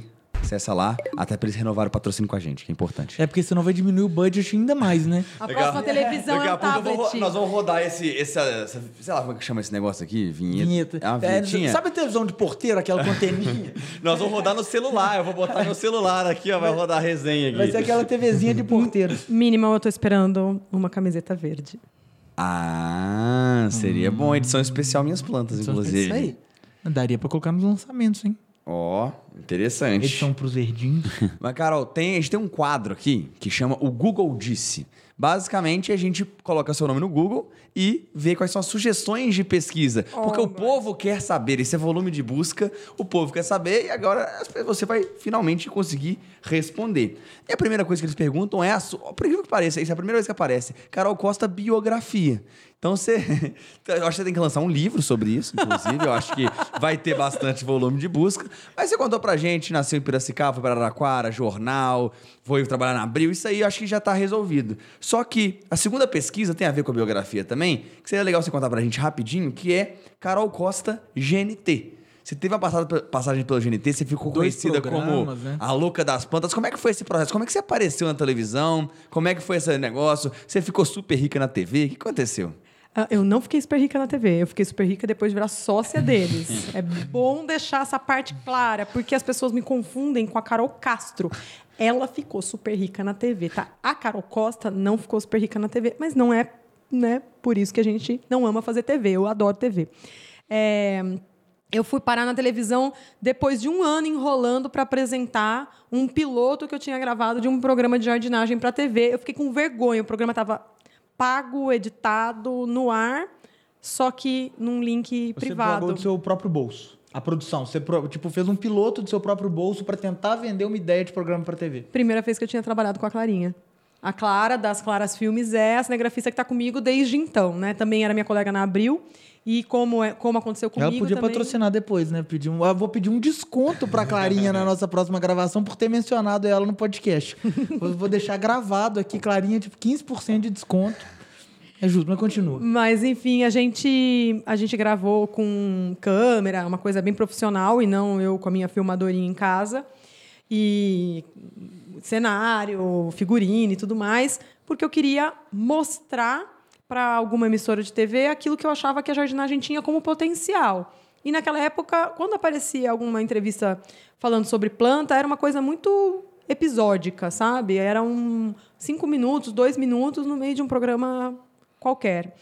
E eu falava, poxa, mas tem tanto assunto para tirar. A jardinagem tem um universo inteiro de comidas, então ela tem um lado que vai para a gastronomia e tem um outro universo inteiro de coisas que você trabalha é, dentro do- da decoração. Então ela trata tanto dos programas de casa quanto dos programas de gastronomia. E os dois são nichos fortes na TV. E eu não conseguia entender como é que a planta tinha tanta dificuldade de entrar na televisão como um programa próprio. Daí eu deixei esse piloto gravado séculos e só depois que eu fiz uma um descarrego praticamente, uma sessão de coaching para entender por que, que eu estava tão travada com ele, porque eu tinha tanta vergonha, é que eu finalmente consegui fazer ele começar a circular. E eu lembro, eu trabalhava na Band, eu tinha um programa de rádio sobre plantas na Band e na Band News FM, e eu mostrei o programa para uma colega da Band, que mostrou para outra colega e o programa foi parar, o piloto foi parar no GNT. E aí o pessoal do GNT me ligou, uma outra produtora independente me ligou e, e fazia 40 dias que eu tinha liberado o link e eu tinha duas empresas entrando em contato comigo pelo mesmo motivo. E foi muito louco. Na hora que você tira uma certa trava interna, a coisa vai, né? Você percebe às vezes que você é que é seu maior inimigo, né? Por isso que hoje eu falo tanto para as pessoas serem suas próprias torcidas organizadas, para elas serem seus melhores amigos, porque às vezes a gente é muito legal com os outros, muito gentil com uma pessoa especial, mas é muito carrasco consigo mesmo. E, enfim, então, a hora que eu des- destravei, a- ele realmente foi para o mundo e deu certo. O GNT estava com tudo pronto para gravar o programa da Talita. A Talita Carvalho tinha um, um programa meio organizado já no, no GNT, pronto para sair de Do It Yourself, chamado Mais Corpo Favor. E aí o pessoal do GNT achou que poderia ser legal ter uma outra apresentadora no mesmo programa que fizesse um pequeno quadro de jardinagem.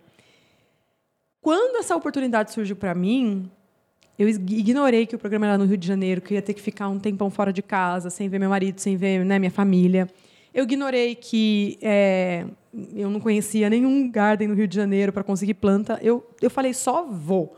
E a hora que essa oportunidade de estar na televisão, né, num horário nobre, ela apareceu para a jardinagem, não só para a Carol, mas para a jardinagem, eu falei, a gente precisa entrar com o pé na porta, porque tem que ser escandalosamente lindo. Não pode ser colocar uma suculentinha num vasinho na prateleira. Tem que ser uma coisa muito verdejante, sabe? Floresta, né? Realmente, a planta tinha que entrar com peso, né, para mostrar o potencial que ela tem. E aí eu comecei meio que a fazer um- pa- parcerias absurdas de vender a alma para conseguir plantas, porque a gente tinha verba nenhuma para conseguir as plantas pelo programa, então tinha que ser por outros meios. E o meio que eu acabei encontrando foi de trocar um volume, um certo volume de plantas num garden do Rio por aulas. Assim que o programa terminasse, eu daria aulas e o, o custo, né, o, o valor Porque que eles a verba, arrecadassem. a verba que você, não que você tinha do GNT não era suficiente. Não, não tinha verba. É. Mas cor não tinha verba. Então, tipo, você- ou seja, o que você queria fazer você não tinha dinheiro pra fazer. Ou você fazia da sua pessoa física, pra fazer o programa lá pra Globo, pro GNT, ou não ia sair do jeito que você queria. É, na primeira temporada não tinha, não tinha grana nenhuma para isso. Então, eu fiz uma parceria com o Garden do Rio de Janeiro e eu falei, ó, vamos fazendo um pendura aí, vai anotando. Muitas plantas a gente conseguiu de graça dos produtores de Olambra, mas eles fizeram um pendura das coisas que eu pegava do Garden. E aí, no final da- do programa, final de 40 dias de, de gravação, eu sentei com eles e vi quanto que dava a conta. E aí falei, vou pagar em curso. Eu dou dois, três, cinco, dez cursos aqui, quantos forem necessários. E o que vocês arrecadarem de entrada dos alunos fica para vocês, né? E a gente pagou, sei lá, em um curso, pagou quase tudo. Foi muito absurdo, assim. Os cariocas gostam muito de planta, é muito fácil de falar de jardinagem no Rio de Janeiro. E aí foi Mas você assim. não sabia, ou seja, você estava prometendo um ganho futuro pra galera te dar os produtos pra conseguir fazer o programa do jeito que você queria. É. Isso é muito legal. É tipo assim. é, as pessoas- e todo mundo na, grava- na produtora falava: você é maluca. Você vai terminar esse negócio, vai ficar pagando com, de pessoa física, é um um, risco- troço que é pessoa jurídica, você é louca. É um risco absurdo que você correu, mas para fazer um projeto do jeito que você acreditava que ia ser legal, né? É o único jeito que eu achei que dava, porque senão eu ia ter que ficar restrita à coisinha pequenininha, né? A plantinha pequena. Então, tipo assim, a oportunidade apareceu, você queria fazer um negócio escandaloso, que era, era uma coisa da Globo, né? Tava dentro do grupo Globo. Então, você fazer um negócio incrível, era a oportunidade que você tinha de conseguir conquistar seu espaço. Porque se você colocasse uma suculentinha ali, você sabia que não ia conquistar Não ia seu render. espaço. É. Aí depois, na segunda temporada do Mais Corpo por Favor, aí já tinha verba, tinha assistente, eh, já, o negócio já estava muito mais organizado. E as gravações também eram bem mais longas, eram seis meses de gravação no ano que teve a Olimpíada no Brasil. Né? Olimpíada? Não foi? Não. Copa? Que Do- que teve? 14 ou 16? Qual foi o ano? 16. Olimpíada. Olimpíada. Olimpíada. Que era no Rio. No, Rio. exatamente. Então, eu ia ficar então metade do ano no Rio de Janeiro. Parei todas as coisas que eu estava fazendo da vida para ficar seis meses gravando o Mais Corpo por Favor. E aí eu queria mais planta ainda, né? Então eu vendi, eu já tinha vendido a córnea e o rim. Aí eu vendi o outro rim, e um pedaço do fígado, porque dá para também funcionar Mais com... planta, por favor, que chamou o programa, né? Exatamente. Mas É, era o, muito O fígado regenera e dois rins você faz hemodiálise, né? É, tranquilo, né? Ninguém precisa. Mas é isso. O pessoal da, do Garden lá do Rio, eles são até hoje para mim uma referência de meio de família, porque o que eles fizeram por mim, eu não sei se em algum outro lugar eu teria uma acolhida tão querida assim. Então, nas minhas horas vagas de folga das filmagens, eu ia para o Garden para ajudar os vendedores a vender planta, para montar arranjo. Eu virei meio que uma funcionária deles mesmo por vontade própria. Eles nunca me cobraram isso. Mas até hoje eles moram no meu coração por causa disso. Pessoal da Chácara Tropical, um beijo para vocês. Não vai cobrar da Chácara Tropical. Não olha com essa cara. É, Não, é, in- inclusive, é, eu tenho conflito de interesse nesse caso, é melhor ficar calado, porque eu, eu perco de um lado, mas ganho do outro. inclusive, eu acredito que essa história da, da Carol aí, que sem grana deu um jeito de fazer o negócio virar, eu acho que ela merece like, né, Marcelo? Eu acho que essa história merece like. Pede like pra gente aí, Carol, você é mais simpática que a gente. Pessoal, olha quanta dica doida que a gente tá dando aqui para vocês. Na verdade, a gente não deu dica nenhuma, né? Pensando bem. Te inspirou. A gente vai lá no curso. Histórias. No curso que vocês vendem, né? Clica aí. Inclusive, a lista de espera da Universidade de Minhas Plantas está na descrição.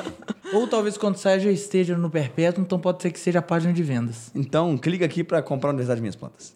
Não era pra pedir like? Pede like, vai, foi mal. Mas, gente, Eu tô te mandando a vender as não coisas. faça C- vários CTAs de uma vez. Foi isso que eu aprendi com eles. É então, verdade. por favor, verdinho, verdinha que está aí, deixa o seu joinha. Ele é o adubo que esse canal precisa para crescer, porque o deles realmente precisa de adubo.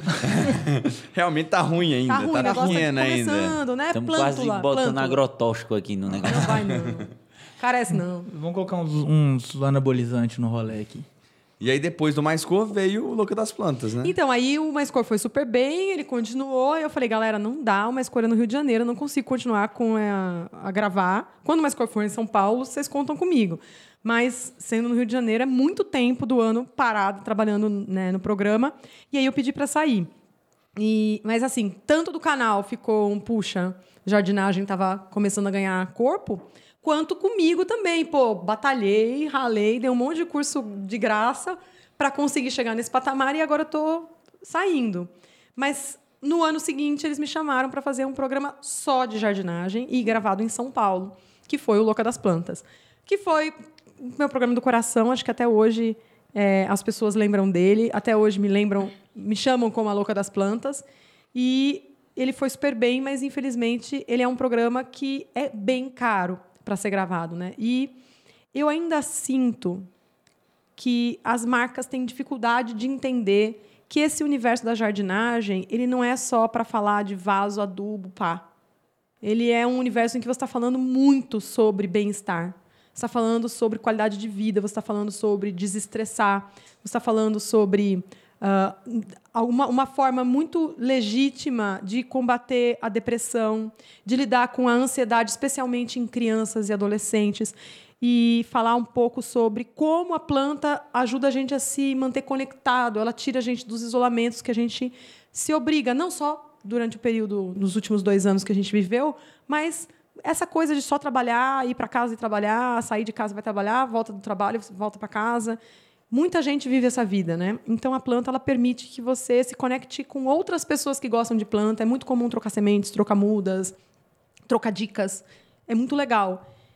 E ainda sinto que as marcas têm uma dificuldade muito grande de entender que você pode falar sobre o banco ou sobre a seguradora ou sobre outros né, produtos investindo num programa de jardinagem. Né? Você pode ser uma farmacêutica, você pode ser uma empresa que, entre aspas, não tem nada diretamente ligado com aquilo. Quem patrocina bicicleta né, na cidade de São Paulo, por exemplo, não é uma empresa de bicicleta, não é uma empresa de correias, não é uma empresa de selim, é uma empresa, é um banco. Né? Então você vai vendo que quem patrocina programa de rock é uma bebida. Então, por que não investir na jardinagem? Podia né? ser da jardinagem propriamente é. dito, não, né? Porque é... tem que ser a terra que tem que patrocinar. É, e assim, o, esse universo estendido da jardinagem, ele não deixa de ser um universo de agricultores. Né? Então, é, não tem sentido a gente esperar que verbas de patrocínio robustas para bancar um programa de televisão venham do cara que está plantando a plantinha, né? Esse é o cara é o, é o da, da, da cadeia produtiva. Ele é o cara que está mais sujeito a intempéries, a praga, a doença. É o, o, o, lado mais frágil e mais pobre do processo, né? A gente tem amigos em Olambra que trabalham com árvores. Os caras ficam dois, três anos cuidando de uma árvore para vender para a área de reflorestamento por um real, dois reais. Então não adianta esperar bizarro que esses caras. Isso, né? isso é bizarro. Né? É, é surreal, entendeu? Não adianta esperar que esses caras tenham verba para investir na televisão.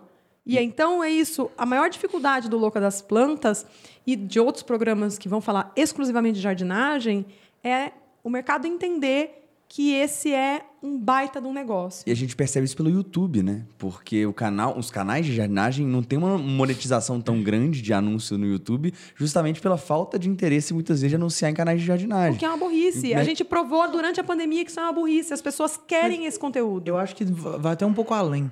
É, porque eu acho que você é a prova disso. Do que você está falando. Porque, por que, que eu estou falando que é a prova? E a prova é realmente em números.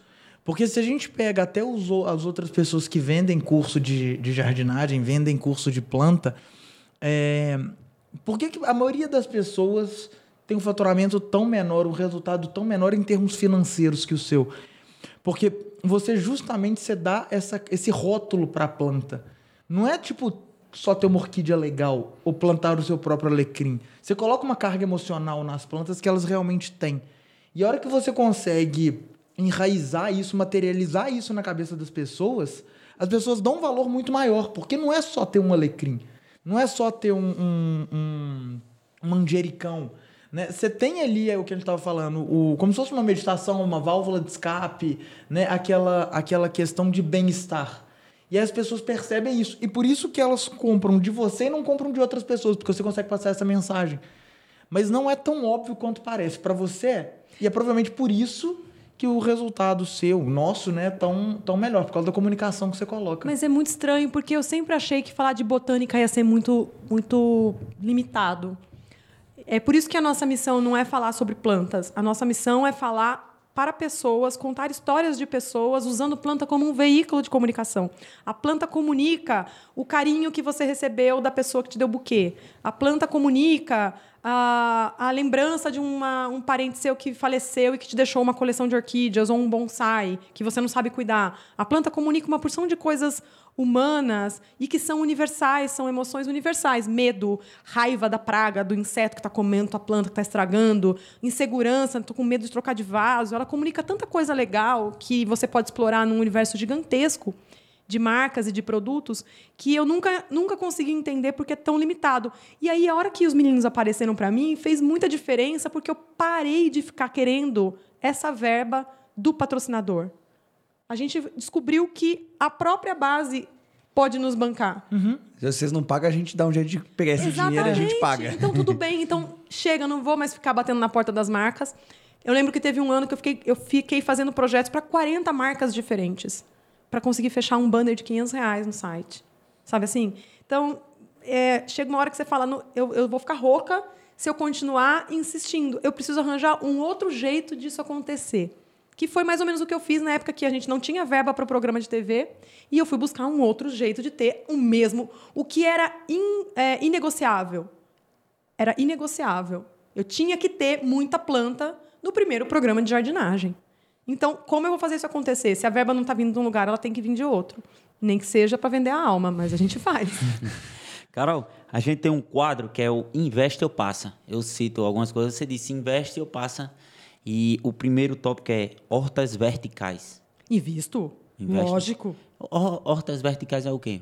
É quando você planta uma alface em cima de outra alface, em cima de outra alface, em cima de outra alface. Você faz uma parede de hortaliças. Não só alface, claro. sim, você- Alecrim, orégano. Vai, você faz aquela parede que fica toda verde. Ah. É tipo um jardim vertical, só que de horta. É. Geralmente o horta parece, ah, ocupa muito espaço, eu preciso de um tanto de terra para fazer e tudo mais. E a Carol ensina primeiro em vasos, que dá para fazer algo em apartamento. Tem aquele de um metro quadrado, que é legal pra caramba. E também dá pra fazer uma parede disso. Imagina, você tem uma Ah, horta mas- vertical. É porque é uma forma de você tirar os vasos do chão. É uma solução muito inteligente para quem tem pouco espaço. Normalmente, quando a gente fala de pouco espaço, a gente está falando de pouco espaço de chão. Aí você já tem o sofá, você já tem a mesinha de centro, você já tem estante, você tem televisão, tem um monte de coisas que está ocupando espaço no chão. Então, quando você vai para a parede, normalmente você tem quadro na parede, né? Cortina. Próximo tópico é plantas da moda. Passo. Para mim, não tem moda para planta. Eu acho que planta sempre vai ter um lugar na casa das pessoas, não importa que ela esteja em alta, não faz muito sentido. Inclusive, o que no passado era muito comum na casa das pessoas, nas casas das nossas avós, nas casas das nossas bisavós, hoje está voltando. Então, essa história de moda é super É, assim, relativa. eu me lembro, teve uma fase que o povo começou a comprar bonsai, aí todo mundo. ô, não tem nada a ver também. Não, tem sim. é. Teve, tem, é mais ou menos que nem cachorro. Quando você era criança, qual que era o cachorro da moda? Era o poodle. Teve uma época em que o cachorro da Hoje moda é o Lulu foi. da Pomerânia, né? Exatamente. Teve uma época que foi. Depois do Poodle, teve o York- o Yorkshire. Depois teve o Maltês, né? Depois teve o Shih Tzu, que é o que come o próprio cocô lá. Teve aquele. teve aquele. É bom, é uma informação bastante. É, útil. bem aleatório. Aprendi um bocado de coisa sobre planta e que o E o Yorkshire Shih Tzu, como... que come o próprio Ah, o- cocô. o- Mano, Eu ia fazer uma piada, mas ia começar a ficar muito pesado aqui em cima. agora fala. É que o Shih na verdade, só precisa alimentar a primeira vez, né? Ah, ele, ele é autossustentável. Não vou pedir, eu não vou ser demitido, não. Eu mesmo vou pedir demissão, tá ligado? nossa, Jesus. Foi mal, desculpa, desculpa. O terceiro tópico, antes que a gente fique Não, falando sobre o continua. É cachorro. falando merda que se aduba a vida, né? Conti- Continua o raciocínio Ou do cachorro. comendo aí. merda, né, no caso do Shih Tzu. É Continua o raciocínio do cachorro. Senhor. desculpa. Não, eu terceiro desisti. tópico é- Pode passar o sócio. É, terceiro tópico é o Lucas. Você investe ou passa? passa. Terceiro tópico é o WhatsApp. Divulgar conteúdo pelo WhatsApp, essas coisas todas. Porque, Eu invisto, eu invisto porque o WhatsApp é a nossa principal forma de comunicação. É como a gente faz os nossos vídeos, é como a gente faz os nossos conteúdos chegarem em mais gente. E ele tá, ele é universal, ele tá tanto para quem é mais novo quanto para quem é mais velho, ele é muito acessível. Por outro lado, ele também é uma coisa que drena a sua energia, o seu tempo. Então é por isso que eu não estou em nenhum grupo de WhatsApp, nem da empresa. Isso Nenhum. é verdade. Ela não Isso é nem no verdade. grupo da empresa. Não, não adianta colocar ela, não. Ela... Não, agora vocês nem conseguem, eu descobri um jeito de impedir. Ah, é? Muito maravilhoso. Tem, não, eu- é, tem uma mentoria que a gente faz parte, um grupo de negócio e tudo mais. Caríssimo. Que eu, te, eu que eu te falei que você paga caro pra três encontros presenciais no grupo de WhatsApp? Algumas- Ela paga pra não estar no grupo de WhatsApp, entendeu? Mas eu tenho um olheiro. Meu marido tá. Aí bota marido no grupo de WhatsApp ela não fica no grupo, não. Massa. Mas Massa quer- não, é porque, é porque você não é sócio dela. Não, senhor. Eu sou muito mais rápida para responder no, no, no, no um a um é, do que se eu tivesse em grupo de WhatsApp. É, o problema é que às vezes você tem que difundir a comunicação pra empresa, aí a, confun- a- a- a difusão fica print, porque eu tenho que mandar pra Carol, a Carol responde, eu pego os prints da conversa e mando pra todo mundo. Mas eu sou rápida. E a gente também tem o quadro Stalker, que Hum. é basicamente você comentar algumas postagens que você fez no Instagram. Eu mesma. É, você tem que comentar a Porque sua a própria gente vai postagem. stalkear seu perfil, vai ter algumas postagens legais. e fala assim, hum, explique melhor isso aqui. Primeiro essa daqui. Ai, Jesus. Descreve Eu pra tenho gente. certeza que eles vão me trollar. Não? Eu- eu- a especialidade do Marcelo é me trollar. Essa daqui... Não, se eu quisesse realmente te trollar, eu deixaria um quadro ligeiramente torto ali. É, bem irritante. É, Ou então um Eu saleiro em cima da mesa, né? Não, a, a não, a Carol com essa- essas coisas mais altas Isso aqui me irrita bastante, mas eu sei, a gente tá gravando, tem que ter um bracinho comprido, mas me irrita. Ela eu sinto que eu tenho alguma coisa Você vai num restaurante física com entre ela, nós dois, entendeu? tem guardanapo, ketchup, essas coisas cara no restaurante, dele, ela bota tipo, na cadeira, assim. Eu Ela tem empurro, to- eu tiro da frente, porque eu, eu não quero barreiras físicas, não é bonito? Mas é isso. Se tiver algo no meio do caminho, me atrapalha. Essa aqui é uma postagem do período de pandemia, em que eu fiz a mudança dos vasos na minha casa. É um- uma espécie de um croquis, um, um esboço que eu fiz das plantas para enxergar os tamanhos e os volumes e mudar as coisas na sala. Foi durante o período de fechamento, né? O momento que a gente estava sem conseguir sair direito. Eu dei um- uma ajeitada nas plantas da minha casa. Eu sou a pessoa do textão, né? Como eu vim do impresso, eu escrevo muito. Mas é bem comum eu desenhar com bique antes de, de fazer um projeto. É uma coisa meio tosqueira, porque hoje tem, tem programas que fazem em 3D, o projeto de paisagismo, eu faço na caneta bique mesmo. E também tem nessa é uma, uma galeria, né? Tem três imagens. Uma delas eu fiquei é, aproveitei o período de, de reclusão para dar uma, uma geral na jardineira do prédio que tem 13 metros de comprimento, na a jardineira do meu apartamento. E depois eu fiz, ah, sim, eu fiz umas cartinhas para os vizinhos. A gente construiu uma horta coletiva no prédio e eu fiz cartinhas para os vizinhos avisando que as coisas da horta estavam começando a frutificar, que eles poderiam colher e tudo mais. Foi tudo nesse período. Temos essa outra aqui. Você viu que a Carol catequiza na arte da jardinagem todo mundo, os vizinhos, todo Foi mundo. muito legal esse processo da horta, porque a gente. Ah, eu lembro disso. É a mãozinha, né? A gente pegou. Oi, Tinha acabado de sair aquele vídeo daquele menino. Pfizer? Da Pfizer. A gente pegou uma planta, né? A gente pegou uma planta e a planta que fala, como se ela estivesse teclando, falando, chamando as pessoas, né? Pra... Era para um lançamento, né? Era antecipação do lançamento que a gente ia fazer.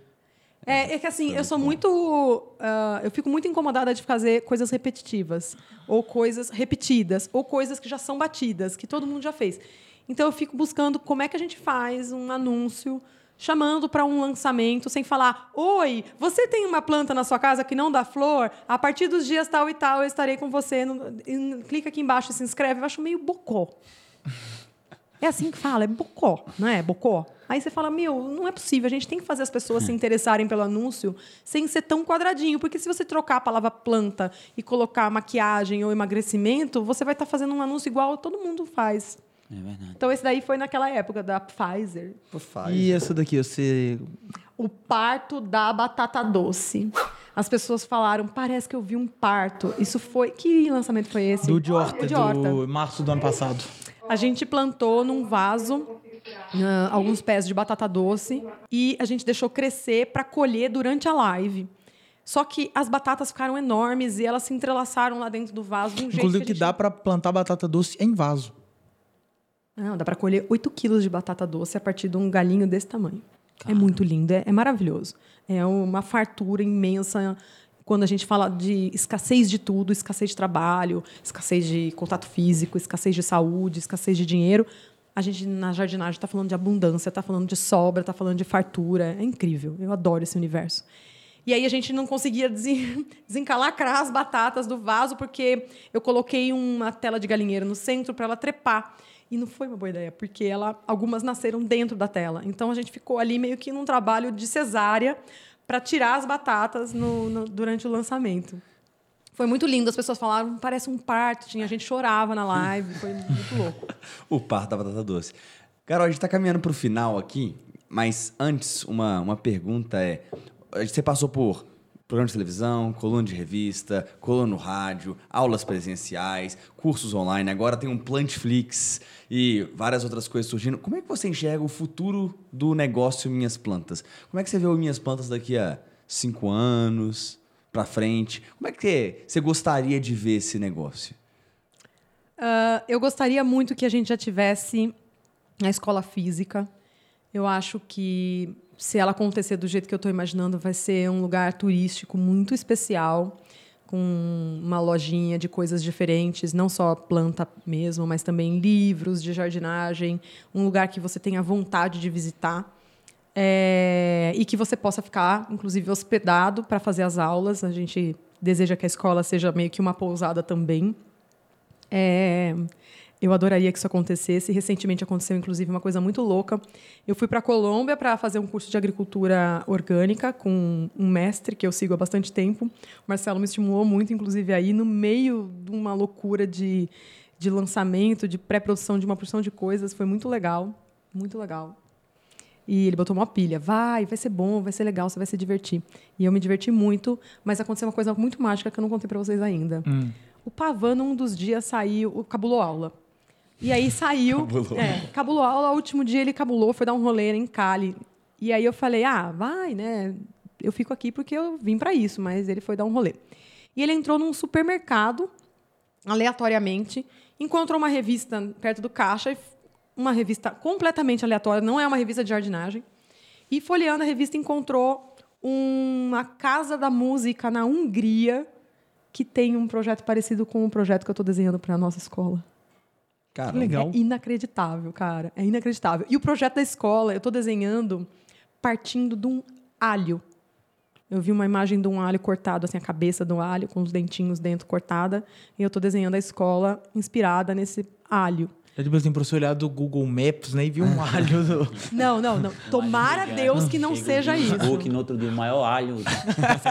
A casa alho. É aquele recado dos ETs, né? Que vê por cima. Mas é- são desenhadas. É muito legal, é muito legal. Só que toda vez que eu tento explicar esse projeto né, para alguém, embora eu tenha né, desenhado Alguém ele, solta uma piada, alguma coisa. é, as pessoas não me levam a sério, como você É igual pode ver, né? ali do- vou criar uma vou criar uma televisão, vou chamar de Globe. e o cara começa a rir ali. Mas é porque aquilo é combinado, né? Aquilo foi combinado. Oxe, sério? Eu, que eu, eu ouvi falar que foi combinado, mas é genial aquele vídeo. Tu acha? Eu acho falaram, que... falaram, que, dela, né? falaram que é Você já viu esse vídeo? Não. Esse vídeo que é tipo assim, uma menina falando que tava saindo da. Uma jornalista, tipo assim, sei lá, devia ter uns 30 anos, que tava indignada com a Globo, não sei o que, não sei o que, e ia abrir a própria emissora de televisão. te- televisão. E, e o, e o entrevistador vira e pergunta: "Co- e como é que vai ser o nome? Ela. Globe. O cara começa a rir. E é o cara começa a rir. Sim. Fala aí sobre o alho gigante. No alho gigante. eu tava explicando para as pessoas, as pessoas, nossa, que moderno, mas tipo louca, né? É, total. E aí a Casa da Música na Hungria, ela tem a mesma lógica que eu quero, porque ah, lógico que ela não parece um alho, a da Hungria parece com cogumelo.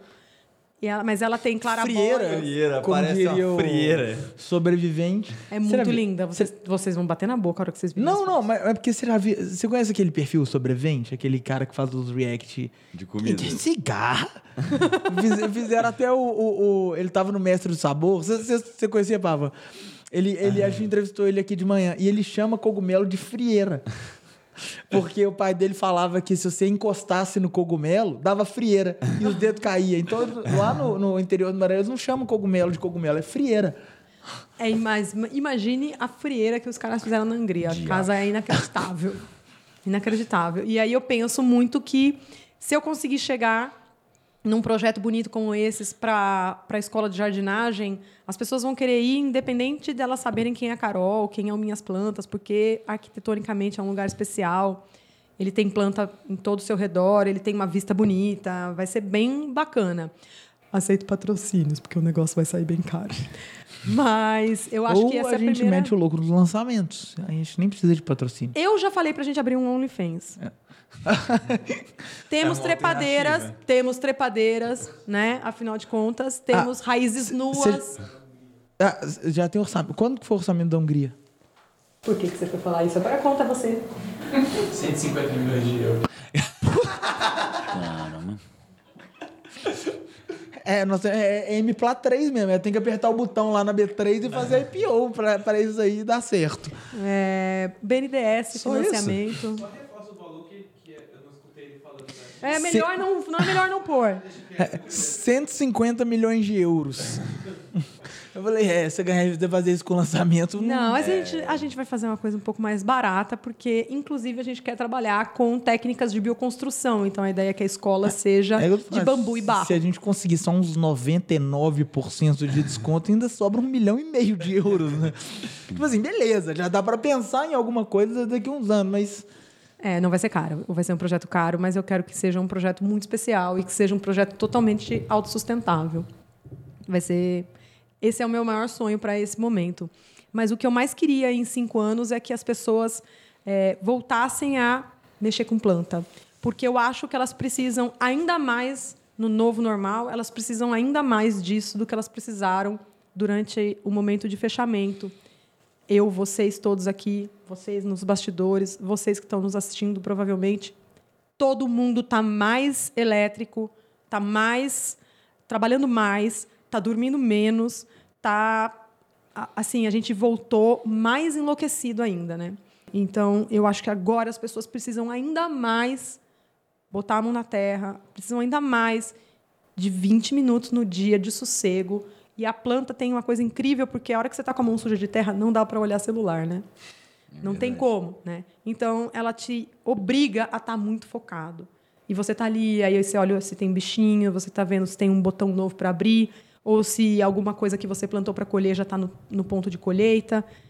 Ela te, ela te dá um lastro, assim, ela te dá, durante alguns minutos, é quase uma meditação mesmo, né? Alguns minutos você vai ter que você estar muito focado naquilo que você está fazendo. Depois segue a vida, né? Mas a hora que você está ali, você realmente está presente.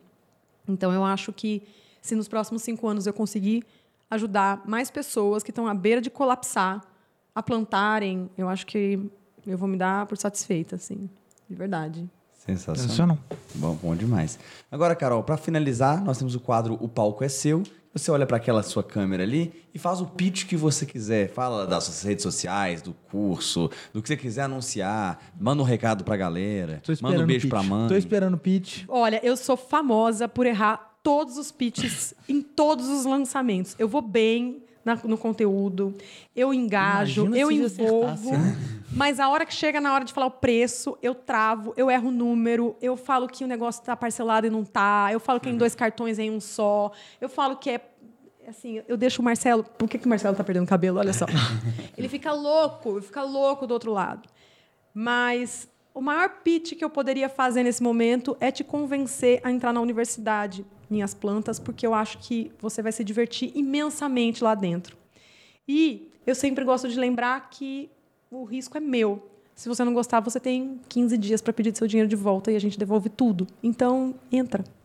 Ajuda a gente a seguir com essa jornada tão louca, tão fora da curva, querendo construir casas alho. Conto com você. E também fala do seu Instagram, do seu YouTube. Como que a gente encontra nas redes, Carol? No YouTube, Minhas Plantas, no Instagram, Minhas Plantas, no site Minhas Plantas, meus livros, Minhas Plantas. é bem fácil. E tem o TikTok. Meu TikTok é diferente. Minha- é? Não tinha minhas plantas no TikTok? Tinha, não, não tinha não. Minhas plantas, minhas plantas, eles roubaram. Vamos pedir? Não, não tem. Não, acho que é É que a Carol, gente, minhas perdeu a, a gente perdeu a senha só. É nosso, ninguém roubou. Ah, Mas a gente não consegue usar. Daí são os 500. Mas Qual que a gente tá Carol usando? Costa e não Carol Castro vai ser mais fácil. O Google te ajuda. Escreve Carol Costa Jardinagem. Vai aparecer. Maravilhoso. Ou como o Ícaro de Carvalho fala, aquela lá, minhas plantas. Aquela lá. A minhas plantas sou eu. E a gente sempre também pede para os nossos convidados uma recomendação de, de outro convidado. Quem que você gostaria de ver aqui no podcast também, falando com a gente? Nossa, por um segundo eu pensei, eu queria ver o Pavan sentado aqui uma hora dando entrevista. Queria, eu, queria, eu queria ter a oportunidade de ver o outro lado. É, eu vejo que tem muitas experts que são mulheres e que o, todo o trabalho de, de estratégia, de tráfego, né, toda, toda, tudo que não é estar na frente das câmeras é feito pelo seu companheiro. E eu gosto muito da ideia de ouvir o lado do companheiro, porque quem está na frente das câmeras está sempre falando de si ou tá, o- né, é o foco da atenção, mas quem está do outro lado lá tem todo um feedback para passar, né? Então a vida não é tão fácil assim. Mas sem ser, né, sem puxar a sardinha pro meu lado, quem eu gostaria de ver aqui? Nossa, eu não pensei nisso. Não gosto das pessoas. Não queria ninguém aqui, não. Não, eu- Chato. Eu tô pensando em, em quem eu indicaria. Ah, Rita Lobo, querida. Adoraria ver a Rita Lobo falar do negócio dela. Não de, de receitas, mas do negócio dela, do panelinha. o Minhas Plantas puta. é inspirado na Rita Lobo. Caramba. Esse É, aí é é... uma bela. Não, E a Rita Lobo é uma grande empresária, né? Porque ela tem mais transformou, seguidor que ela. Manda mensagem pra ela. ela transformou o, pro ela transformou o Panelinha em uma grande marca e ela foi tem duas coisas que me influenciaram muito no meu trabalho no Minhas Plantas. Uma delas foi o, o filme Ratatouille, em que o chefe lá que morreu fala que qualquer pessoa pode cozinhar, que é a premissa do filme que faz um rato cozinhar. E eu acho que qualquer pessoa pode plantar. Não tem essa de dedo verde, eu acho que é tentativa e erro mesmo. E a Rita Lobo, do outro lado, é quem me influenciou a fazer um livro de jardinagem que fosse fácil para pessoas que não sabem nada de planta, que não sabem o que é uma gimnosperma, uma angiosperma, uma briófita, né, ou uma pteridófita. E, principalmente, um livro que a pessoa que está pegando aquele livro na mão não se sentisse mal. Porque quem está aprendendo a cozinhar e queima um arroz se sente muito envergonhado, né? A pessoa fala, não sei nem fritar um ovo. E a, no panelinha, a Rita consegue fazer você se sentir muito bem. Tá tudo certo. Ela não te trata como se você fosse um débil mental, porque você não sabe fazer uma coisa básica. Ela te trata muito bem. Então, quando eu escrevi o Minhas Plantas, o, o 1, né, Jardinagem para Todos, até quem mata cacto, tá na capa do livro isso, era inspirado no panelinha da Rita Lobo, falando assim, tá tudo bem se você mata cacto, você também pode plantar. Então, adoraria que vocês entrevistassem ela. Nós vamos correr atrás disso aí, porque Vamos. seria bem legal. E você será convidada caso isso aconteça pra você estar aqui. Não, eu vou Lógico. colapsar. O que eu tenho que fazer só é tentar manter a pose, porque eu vou colapsar a hora que eu vir a Rita Lobo na frente. Pessoal, eu acho que vai Eu ser acho que legal. rola. acho que vai ser legal. Não sei se vai ela, não sei se ela topa, mas nós vamos encher o saco dela. Eu Bom. gosto da ideia. Lucas, Vocês me encontram no arroba Lucas Gilbert, Lucas Gilbert nas plataformas. Marcelo, é Marcelo Távora, Marcelo Távora no Instagram, Marcelo Távora no TikTok, Marcelo Távora no YouTube. e você, Tiagão? Vocês encontram minhas piadas. É que não tá tendo, né? que estão em falta. É, estão em é falta. igual lá em Portugal, em Portugal, né? Tem esse vinho? Tem, mas tem falta. tem piada do Thiago? Tem, mas tem falta. Tiago Dionísio em todas as redes sociais. Boa, Carol, muito obrigado por ter vindo. Meninos, eu que Adoramos agradeço. O papo, ah, inclusive com as trocas de cenário e tudo mais. Foi, foi tranquilo. É, foi, Eu, eu lembrei de um último recado. Para as pessoas que têm vontade de serem experts, que elas arranjem bons sócios, porque faz muita diferença no negócio de vocês. Ah, que fofo. Verdade. Te amamos, Carol. Meus meninos, Oh, meus tia. vikings. Beijo pra vocês, espero que vocês tenham gostado. Com essa despedimos e até a próxima resenha.